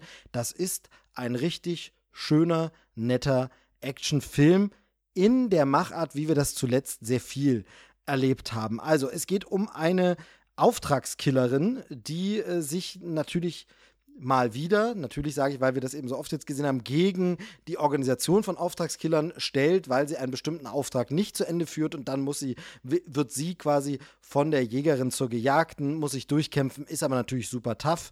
Es hat dann noch ein bisschen was mit ihrer Vergangenheit und der Geschichte ihrer Mutter zu tun und das Ganze ist eine Killergeschichte einfach äh, in einer Welt, die ein bisschen an John Wick erinnert, nur einfach mit deutlich mehr Frauen. Nämlich die besten Killerinnen sind einfach Frauen. Aber ansonsten wird es genauso wie bei John Wick so eine Welt aufgebaut, wo man sagt, also bei John Wick haben wir zum Beispiel dieses Hotel. Hier ist es stattdessen eine Bibliothek, die eine wichtige Rolle spielt und so, wo es so Treffpunkte und Orte gibt, in denen man sich trifft. Unter anderem auch ein Diner, deshalb auch der Gunpowder Milkshake, der dann quasi da getrunken wird. Und ähm, ich fand, das ist ein sehr, sehr cool inszenierter Actionfilm, der ein paar echt äh, nette Ideen und, und kurzweilige Szenen hat, wo man sagt, ach, das ist clever gefilmt, das ist schön inszeniert. Es hat alles so ein bisschen diesen neonfarbenen Touch, wie wir ihn aus Filmen kennen, wie Kate zum Beispiel, der ja zuletzt auch mit ähm, Mary Elizabeth Winstead, heißt sie, glaube ich, mhm. auch so ein Killerinnenfilm war. Ähm, da war Woody Harrelson dabei. Hier haben wir dafür Paul Giamatti, also auch so ein prominenter Mann ist dann noch dabei. Ähm, es erinnerte mich ein bisschen an Hotel Artemis. Da war es Jodie Foster, hm. ähm, geht auch in so eine Richtung und spielt dann mit. Ähm, es erinnert, wie gesagt, ein bisschen an John Wick und vielleicht ein bisschen an äh, Atomic Blonde. Ein kleines bisschen vom, vom Style musste ich denken, da ist inhaltlich die, die, die wenigste Verbindung, aber da musste ich auch ein bisschen denken an diesen Bad Times at the El Royale. Ähm, aber das soll jetzt einfach mal so ein kleines bisschen Bündel an Name-Drops sein, wo ich sage, wenn man mit irgendeinem dieser Filme, die so ein bisschen Indie-Action, Gangster-Filme sind, was anfangen kann, unterhaltsam, dann kann man auf jeden Fall Gunpowder Milkshake sich auch mal angucken und hat eine gute Zeit. Das ist jetzt kein Film, der die Welt verändert und der alles neu macht, aber er hat ein paar frische Ideen. Er hat tolle Frauen, die super spielen, sowohl was Charaktermomente angeht, aber auch diese wirklich taffe Bräute-Szenen, wo sie wirklich, äh, ja, äh, Ass kicken. Ich weiß gar nicht, wie man es äh, in Ärsche treten, so, so sagt man es wohl im Deutschen. Ähm, richtig, richtig cool, schöne Ideen und für einen kurzweiligen, spaßigen Abend ähm, ist auch in Deutschland tatsächlich FSK 18, also auch äh, ordentlich blutig, aber das passt hier. Schöne kleine Empfehlung, ähm, sehr viel mehr kann ich dazu nicht sagen. Hast du den schon gesehen? Nee, den habe ich noch nicht gesehen, aber den äh, werde ich mir auf jeden Fall angucken. Äh, es ist sogar ein bisschen verwunderlich, wieso ich es noch nicht gemacht habe. Ich bin ja tatsächlich äh, großer Fan von Karen Gillen. Ich fand die schon immer toll. Ähm, schon bei Doctor Who damals, was so ein bisschen so ihr Debüt war als Companion und war dann sehr positiv überrascht, als sie bei Guardians of the Galaxy als Nebula wieder auftaucht, auch wenn sie da nicht wiederzuerkennen ist. Ähm, und ich finde halt auch äh, total interessant und cool, was sie da eben aus dieser Figur gemacht hat weil sie halt einfach genau. eben schauspielerisch was drauf hat und eben äh, sowohl dieses, wie du schon meintest, dieses Ass-Kicking cool rüberbringt, als auch so starke Charaktermomente wahnsinnig gut spielen kann. Äh, von daher, also der wird auf jeden Fall geguckt. Auch mit dem restlichen Cast äh, bin ich auf jeden Fall an Bord. Ich glaube tatsächlich, was du jetzt meintest, eben wie du es gerade aufgezählt hast, es gab, glaube ich, einfach zu viele ähnliche Filme mit diesem Attentätermotiv, dass ich jetzt gerade so ein bisschen äh, ermüdet bin und mir vielleicht deswegen den Film jetzt nicht angeguckt habe, obwohl ich Karen Gillen mag und eigentlich auch genau. das Thema mag, weil ich einfach so dieses Gefühl hatte von, ach, jetzt schon wieder so ein John Wick-ähnlicher Film. Es gibt ja da noch den, den hattest du jetzt gar nicht erwähnt, den mit, ähm, den von Better Call Saul, den Schauspieler. Genau, stimmt, den habe ich, hab ich mir sogar angeguckt vor einer Weile. Ähm, wie hieß der denn? Ähm, Nobody. Nobody, genau. Nobody, ähm, genau, mit äh, Bob Odenkirk, Bob Odenkirk. heißt der Schauspieler. Und das genau. geht ja wieder Hab in eine ähnliche Richtung. Das ist ja- Richtig, genau, ja. Äh, genau. Äh, Auch, ein, auch ein guter Film, hat mir auch Spaß gemacht, äh, fand ich auch gut. Ähm, aber stimmt, ja, der hat nicht ganz so diesen, diesen neonfarbenen Look, Mhm. wie das jetzt bei Gunpowder Milkshake und anderen ist. Der geht wieder eher in so eine John Wick-Richtung. Aber stimmt, es ist auch wieder dieses, ähm, was ja bei John Wick wirklich das Schöne war, dann plötzlich diese Welt aufzumachen. Erst eine kleine Geschichte und dann wird es diese Welt, wo man sagt, es gibt da richtig einen Bund und Ja, die ja. haben so geheime Ja, Codes und geheime Plätze, wo sie hingehen können. Und das machen die jetzt ja alle so ein bisschen. Ähm, und da hast du schon recht. Also es ist so ein bisschen äh, vielleicht abgegriffen, aber dann war es hier wirklich so einfach kurzweilig inszeniert. Ich verstehe aber, wie es dir da geht, denn zum Beispiel bei mir, äh, John Wick 3 liegt bei mir hier immer noch Hm. unausgepackt die Blu-ray rum. Ich habe ihn einfach immer noch nicht angeguckt, den dritten Teil, weil es so ein bisschen hat man das Gefühl, naja gut, ich weiß, was wieder drin vorkommen wird. Ja. So, und das ist so, so ein bisschen schade. Und hier hatte ich irgendwie spontan Lust, ähm, war tatsächlich auch ein Blindkauf spontan mitgenommen. Ich hatte damals den Trailer gesehen, jetzt stand er im Laden und da habe ich gesagt, ach komm, nimm ihn mit. Und dann wurde er gleich am selben Abend geguckt und ähm, ich hatte da, hatte da gut Spaß. Ja, cool. Also wie gesagt, äh, sobald ich äh, wieder Lust habe auf so Attentäter, wird der geguckt. Auf jeden Fall. Genau, genau. Hast du noch was anderes im Angebot? Ansonsten würde ich nämlich ganz hart von hat viel Spaß gemacht auf hat gar nicht so viel Spaß gemacht. Ähm, In die Abteilung käme das, was ich jetzt noch habe, auch. Also von daher. ja, dann bitte, dann, äh, dann lasse ich dir den Vortritt. Genau, also ich hatte jetzt äh, gestern äh, sogar erst äh, einen Film geguckt, der mich schon eine Weile interessiert hatte, spontan zugeschlagen, mir ihn geliehen und das ist Demonic von Neil Blomkamp. Der neue Film von Neil Blomkamp. Äh, Neil Blomkamp kennt man von District 9. Äh, ganz, ganz toller Film. Ähm, bin ich wirklich großer Fan von, äh, mochte ich. Danach seine Filme, die danach kamen, konnten leider nie so ganz an diese Brillanz von District 9 anknüpfen. Da kam Genau, dann das war noch Chappie. Ely Chappie, erst ne? Elysium, Elysium mit Matt Mhm, genau, Damon. stimmt. ähm, das war so eine dystopische äh, Geschichte, äh, die tatsächlich ähm, fast schon prophetisch ist in manchen, in mancherlei Hinsicht, wenn man sich die heutige Welt heutzutage anguckt, wo sie sich hinentwickelt. Aber ähm, eben mit Matt Damon und das war auch so ein Film, der hatte ein paar gute Ideen, der hatte auch teilweise sehr, sehr coole Action-Szenen und sehr coole äh, äh, so ja, äh, Ansätze, aber äh, da war es auch schon so, dass man so dachte, ja, so gerade am Anfang und die Figur von Matt Damon, das ist alles so ein bisschen holprig, ein bisschen, bisschen öde, ein bisschen langweilig. Dann kam ja Chappie, den ich äh, besser finde als die meisten. Also viele finden den ja absolut furchtbar. Ich finde, das ist ein Film mit einer tollen Grundidee ähm, und auch teilweise äh, technisch einfach sehr cool gemacht, wie sie diesen Roboter einfach tricktechnisch äh, das hingekriegt haben, dass, dass, dass der einfach Teil dieser, dieser Geschichte ist. Also man nie drüber nachdenkt, dass das ein Special-Effekt ist. Aber da ist ja zum Beispiel auch so sämtliche Szenen mit Die Antwort, äh, diese südafrikanischen Techno-Punk-Band, die da äh, eine Hauptrolle Rolle spielen, ähm, die sind halt unerträglich äh, anstrengend in dem Film und Ja, das zieht ja, den Film wahnsinnig nach unten. Ansonsten ist das eigentlich ein guter, solider Science-Fiction-Film. Und jetzt eben äh, Demonic. Das ist jetzt so ein bisschen, glaube ich, der erste Horrorfilm von Neil Blomkamp. Er hat ja lange nichts mehr von sich hören lassen. Er hat jetzt dieses Oats Studio gegründet. Da hatte er ganz viele so Kurzfilme äh, auf Eigenkasse inszeniert, die sich auch schon so ein bisschen angefühlt haben wie äh, äh, sozusagen verfilmte Pitches an Studios, wo man gesagt hat, ja, hier habt ihr mal zehn Minuten von so einem Konzept. Was haltet ihr davon? Wollt ihr nicht einen Film draus machen? Ich, ich glaube, damit hatte er ja gute Erfahrungen gemacht, weil bei District 9 war es ja so, dass Genau. es erst ein Kurzfilm war und dann wurde, ähm, ich glaube sogar produziert von Peter Jackson Ja, oder so. ja, oder genau. irgendwer ist dann eingesprungen und hat dann gesagt, ey, daraus machen wir einen Langfilm. Und von daher hat er wahrscheinlich gedacht, okay, versuchen wir denselben selben Weg wiederzugehen. Genau, aber ich glaube, dieses Old Studio ist dann mehr oder weniger gescheitert, weil das hat er dann auch wieder aufgegeben und hat halt sich wieder dran gesetzt, richtige Filme zu machen. Und da kam jetzt eben dieser Dämonik raus. Die Grundgeschichte ist folgende: Es geht um eine Frau, die ähm, ja so ein bisschen eine traumatische Erfahrung hatte mit ihrer Mutter, da keinen Kontakt mehr mit der Person hat. Die war auch im Gefängnis, die Mutter, ähm, und äh, äh, auch äh, irgendwie in, in der geschlossenen Anstalt. Und ähm, sie wird kontaktiert von so einem, ähm, ja, Forschungslabor, die äh, tatsächlich mit Leuten, die ins Koma gefallen sind, forschen, weil ihre Mutter ist inzwischen ins Koma gefallen, ist in diesem Locked-In-State, wo quasi das Gehirn noch funktioniert, aber sämtliche Körperreaktionen sind ausgeschaltet. Und sie versuchen mit ihr zu kommunizieren, indem sie quasi äh, die äh, Gehirne miteinander verbinden und so eine Art virtuelle Welt erschaffen. Und dann kannst du dich eben mit diesen Personen, äh, die da im Koma sich befinden, in dieser virtuellen Welt unterhalten. Jetzt nicht wirklich eine neue Idee, äh, gab es schon öfter sowas in der Richtung. Das geht ja auch in sowas wie Inception und so geht ja in eine ähnliche Richtung.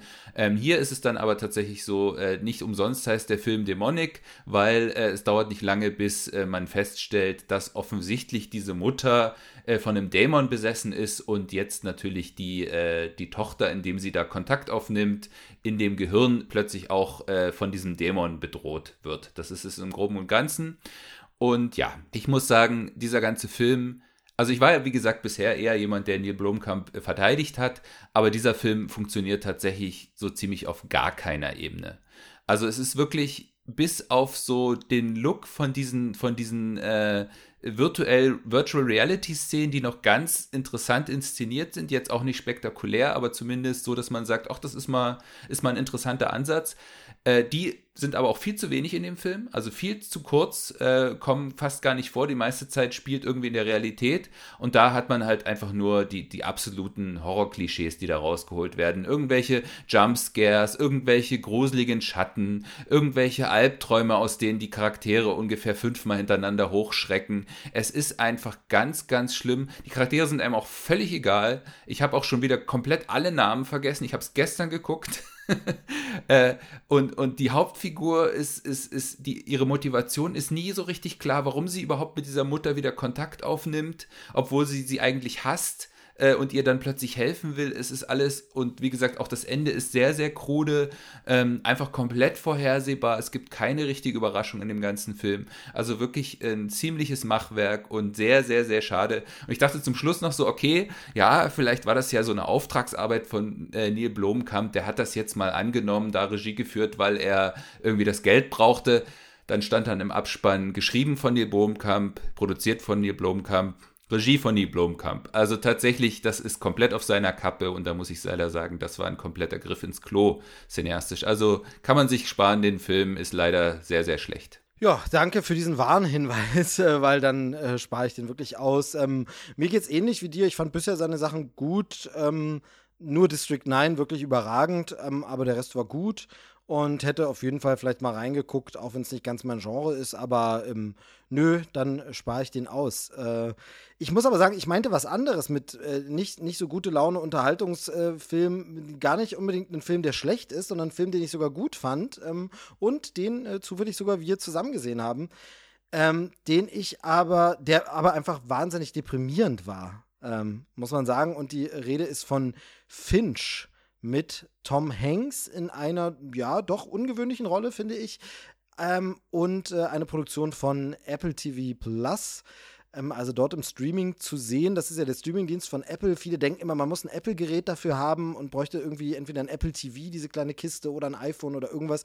Nee, ist ein ganz normaler Streamingdienst. Ob man sich mit dem Namen da einen Gefallen getan hat, weiß ich nicht, aber den man über alle anderen Geräte auch abonnieren kann. Also es gibt da Apps für irgendwelche Konsolen, es gibt es für Fire TV Stick etc. Ähm, kann man einfach Apple TV Plus abonnieren.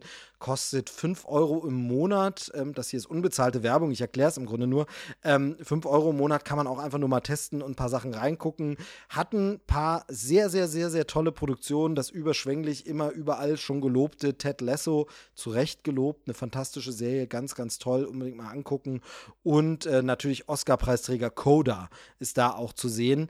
Und äh, auch zwei Filme mit Tom Hanks. Das eine ist Greyhound, so eine U-Boot, so ein U-Boot-Kriegsfilm, den sie aber, glaube ich, nur in der Pandemie quasi gerettet haben, weil der irgendwie nicht ins Kino kam, dann weil Kinos waren zu und so und dann haben die den nur eingekauft. Ich glaube, das ist keine originäre Apple TV Plus Produktion und dann eben jetzt Finch. Ich glaube, Dom, es ist genau dein Genre, ne? Du bist doch so ein Dystopie-Fan, also ähm, wenn mich nicht alles täuscht, liest und schaust du das immer besonders gern? Äh, ja, tatsächlich ähm, stimmt. Äh, grundsätzlich ja. Ähm, ich muss sagen, äh, da wir selber in äh, so grenzwertig dystopischen Zeiten leben, hat sich die Begeisterung für dieses Genre etwas äh, gelichtet bei mir. okay, okay, verstehe. Aber vielleicht hast du da auch einfach alles schon gesehen und gelesen. Ähm, gibt da ja immer wieder Untersuchungen drüber, dass eben gerade Horrorfilme und vielleicht eben auch Dystopien und so, aber vielleicht sind, ist es da dann doch noch eine andere Ebene, aber dass Horrorfilme den Leuten ja sehr helfen, ähm, in solchen Zeiten jetzt klarzukommen. Also, dass es wohl wirklich so ist, Leute, die viele Horrorfilme schauen, die kommen besser momentan mit so schwierigen Krisensituationen klar, weil sie einfach irgendwie drauf geschult sind. Ich weiß es nicht, keine Ahnung, aber gibt es so ein paar ganz interessante Studien. Bei Dystopien weiß ich nicht genau, wie es da ist, aber das ist ja auch immer ein besonderer Horror. Finch. Es geht um äh, eine Person namens Finch, die in ja, Dystopia lebt. Also es ist die Endzeit. Ähm, ich glaube, es sind, es wird so erzählt, es gab äh, schlimme Sonnenstürme, mhm. Sonneneruptionen, ähm, die dafür gesorgt haben, dass im Grunde im Sonnenschein draußen die Erde unbewohnbar geworden ist. Also man kann sich nur noch im Schatten aufhalten. Genau, es ist im Grunde genommen dieselbe Story wie in dem deutschen Film Hell. Ah, okay, okay, den habe ich nicht gesehen, den Namen kenne ich, aber den habe ich nicht gesehen. Da ist es auch so. Das ist exakt genauso. Also okay. es geht auch darum, ich, ich, weiß nicht, ob sie direkt sagen Sonnenstürme, aber es geht auch darum, dass die Sonne irgendwie heißer geworden ist, warum auch immer, und dadurch es quasi tödlich ist, in die Sonne rauszugehen und äh, man eben nur nachts äh, das Haus verlassen kann, sozusagen. Genau, genau. Und hier ist es dann auch so, es gibt äh, Löcher in der Ozonschicht noch, die kommen mhm. dazu und, und machen dann Probleme. Also auf jeden Fall, sobald man in der Sonne ist, würde man äh, direkt verbrennen, deshalb kann man nicht mehr rein äh, rausgehen. Ähm, die ganze Welt ist am Arsch. Es ist ähm, wie immer alles äh, versteppt und verwüstet, wie man das, also wie immer meine ich, wie man das in guten Dystopiefilmen kennt. Ähm, alles sieht menschenleer ausgestorben aus. Es gibt zum Glück keine Zombies, sondern eben eine andere, andere Katastrophe. Und in dieser Welt lebt Finch allein aber nicht ganz allein, denn er hat einen Hund, den er aufgenommen hat, den er ähm, ja als, als seinen Freund und Lebensgefährten bei sich hat. Und ähm, jetzt wird seine, seine Familie, sage ich mal, noch größer, denn er baut einen Roboter der ähm, auch den Hund betreuen soll, aber auch ihm natürlich ein Kamerad wird, dem er Wissen beibringt und den er anlernt, so ein bisschen kann man schon so sagen, ein bisschen wie ein Kind ihn ins Leben verhilft und jetzt äh, quasi äh, großzieht, diesen Roboter. Habe ich das gut zusammengefasst? Genau, also äh, das ist eigentlich mehr oder weniger, worum es geht, ja. Man kann vielleicht noch dazu sagen, also es ist immer, es ist jetzt nicht komplett unrealistisch, dass er diesen Roboter baut, weil man kriegt relativ schnell mit. Also er hat dann auch schon vor diesem Roboter einen anderen Hilfsroboter gebaut, der auch eher wie so ein, ja, wie so ein Hund ist äh, und ihm folgt und ihm hilft. Ähm, also er hat tatsächlich, er ist selber, glaube ich, irgendwie Ingenieur gewesen und hat selber an solcher Technologie gearbeitet, bevor sozusagen das Welt, die Welt untergegangen ist. Äh, deswegen ist es jetzt nicht so unrealistisch, dass er da es schafft, tatsächlich einen intelligenten Roboter zu bauen. Das muss man vielleicht noch dazu sagen, sonst ist das so ein bisschen, er baut sich einen Roboter, ja, wie man das halt so macht. Ne? Kriegt man ja von Lego Technik. Äh.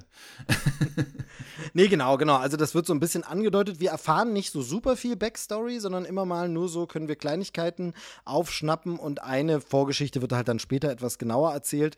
Ähm, aber äh, genau, das ist Finch. Äh, der Film äh, stammt vom Regisseur Miguel Sapochnik, wenn ich es richtig ausgesprochen habe, der vorher hauptsächlich Fernsehserienfolgen gemacht hat. Also der war mal bei Game of Thrones dabei, aber tatsächlich auch schon bei Fringe, True Detective, Iron Fist, Altered Carbon, was ja auch dann so Zukunftsgeschichte ist und so. Aber ansonsten kennt man jetzt von ihm noch nicht wirklich was. Und Ansonsten wird der Film eigentlich komplett getragen vom Hauptdarsteller Tom Hanks, denn wie gerade schon gesagt, er hat sonst nicht wirklich jemand bei sich, außer diesem Roboter, der tatsächlich, ich weiß nicht, ob es per Motion Capture oder irgendwelche Steuerung gemacht ist, ähm, aber zumindest gesprochen wird von Caleb Landry Jones, heißt der Darsteller, der war unter anderem als Banshee in äh, diesen X-Men-Prequels zu sehen. Stimmt. Und bei äh, Three Billboards Outside Ebbing, Missouri hat er mitgespielt. Mhm. Ähm, den sieht man hier nicht, den hört man aber nur. Ähm, und wie gesagt, ich weiß nicht, ob er, da habe ich mich jetzt nicht schlau gemacht,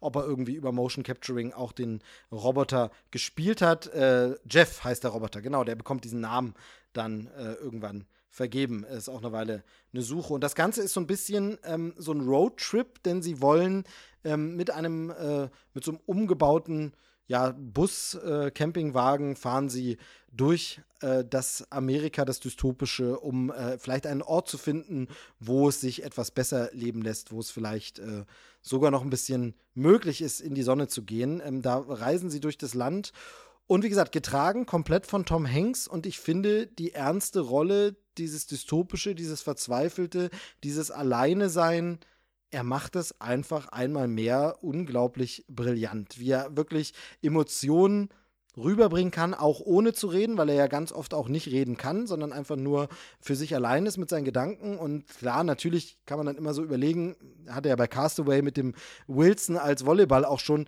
irgendwann fängt man das Sprechen an und spricht dann eben auch mit dem Hund oder spricht dann mit dem Roboter oder irgendwelchen Gegenständen. Aber sehr viel ist er wirklich auf sein ja, Minenspiel äh, zurückgefahren und äh, ich finde, er macht das super und er bringt diese Stimmung, dieses Alleine sein, dieses Verzweifelte, dann doch wieder kämpferisch nach vorne und vor allem, äh, was ja ein wichtiges Thema ist, dieses ich möchte keinen anderen Menschen begegnen, denn die sind nicht gut hier in dieser Welt. Ähm, das bringt er, finde ich, großartig rüber und es ist, äh, obwohl, also ein Kammer, es fühlt sich an wie ein Kammerspiel, während es ein Roadtrip ist finde ich. Äh, wie, wie fandst du denn den Finch? Ja, genau. Also ich bin da absolut bei dir. Äh, ich fand auch, also Tom Hanks mal wieder, hat mal wieder gezeigt, warum er einfach auch äh, einer der größten Stars ist, weil er trägt halt so einen Film scheinbar mühelos, wenn man sich überlegt, er ist die einzige spielende Figur, die du siehst in dem Film und trotzdem hast du nie dieses Gefühl von, oh, jetzt schon wieder die ganze Zeit dieses äh, Knautschgesicht von, von Tom Hanks. Nein, es ist tatsächlich so, es ist jedes Mal immer wieder faszinierend, ihm dabei zuzugucken, wie er teilweise auch relativ mondäne Sachen macht, wie er da irgendwie durch einen Supermarkt geht und nach Konserven sucht, die man noch verwenden kann und so. Das ist auch alles sehr gut inszeniert, muss man sagen. Also es sieht alles äh, sehr, sehr cool aus, auch sehr äh, trotz der Düsterheit äh, und, und alles, das dadurch alles farblos ist, wirkt er auch nie äh, irgendwie äh, trostlos, so wirklich.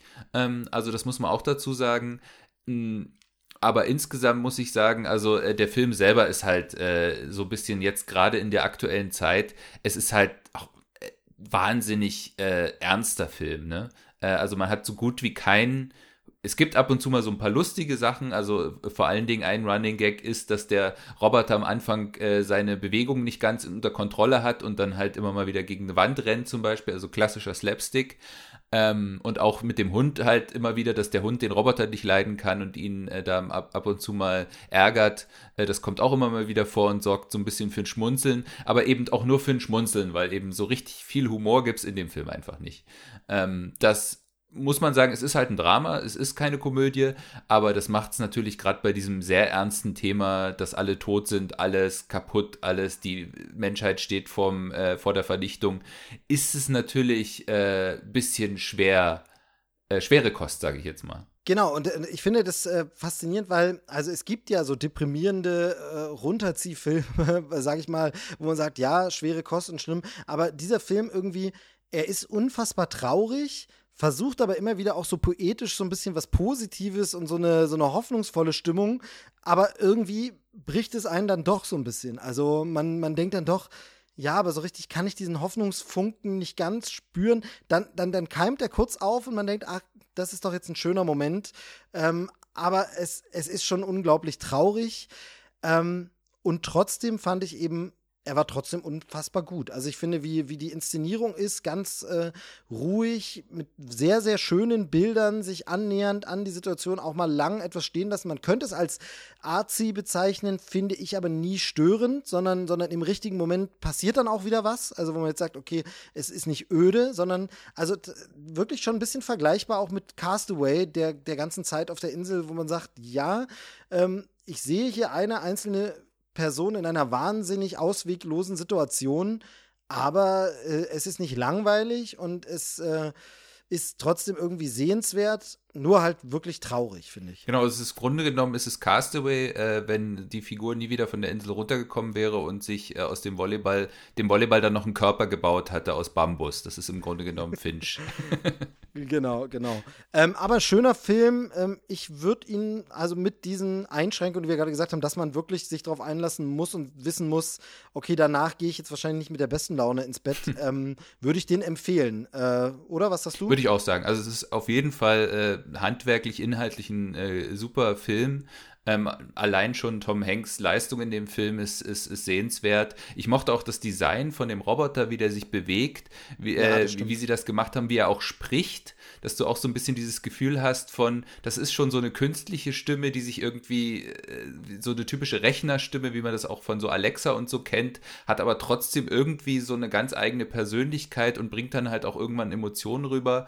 Ähm, also das fand ich schon richtig gut. Genau, da merkt man, finde ich, auch die, die Evolution. Also ich finde, man merkt, wie die Stimme immer weniger roboterhaft ist und immer mehr, also er, er sagt die Sätze dann auch immer menschlicher irgendwann. Also das ist dann wirklich so ein bisschen wie sein Sohn, der älter wird. Genau, und man hat natürlich auch dieses von, was in einem Film immer wieder schön funktioniert, halt auch so ein bisschen dieses von, er sieht natürlich die Welt, ich meine, er ist gerade erst geboren sozusagen, er sieht die Welt auch so ein bisschen mit den Augen eines Kindes und das macht es, glaube ich, auch so ein bisschen erträglicher, dieses Trostlose, dass er dann halt bestimmte Dinge, die man für selbstverständlich nimmt, die sind für ihn natürlich absolut faszinierend und so. Ähm, nee, aber ich finde auch, es ist auch auf jeden Fall ein sehenswerter Film. Man muss halt vorher einfach nur wissen, wie du schon sagtest, das ist jetzt kein gute Laune-Film. Äh, und danach äh, hat man vielleicht irgendwie so Lust, ja, jetzt noch eine Komödie oder jetzt irgendwie noch eine Folge von äh, irgendeiner Sitcom, damit man wieder so ein bisschen äh, runterkommt von diesem oder raufkommt eigentlich äh, von mhm, diesem Tief, genau. mit dem einen der Film dann doch irgendwie so ein bisschen entlässt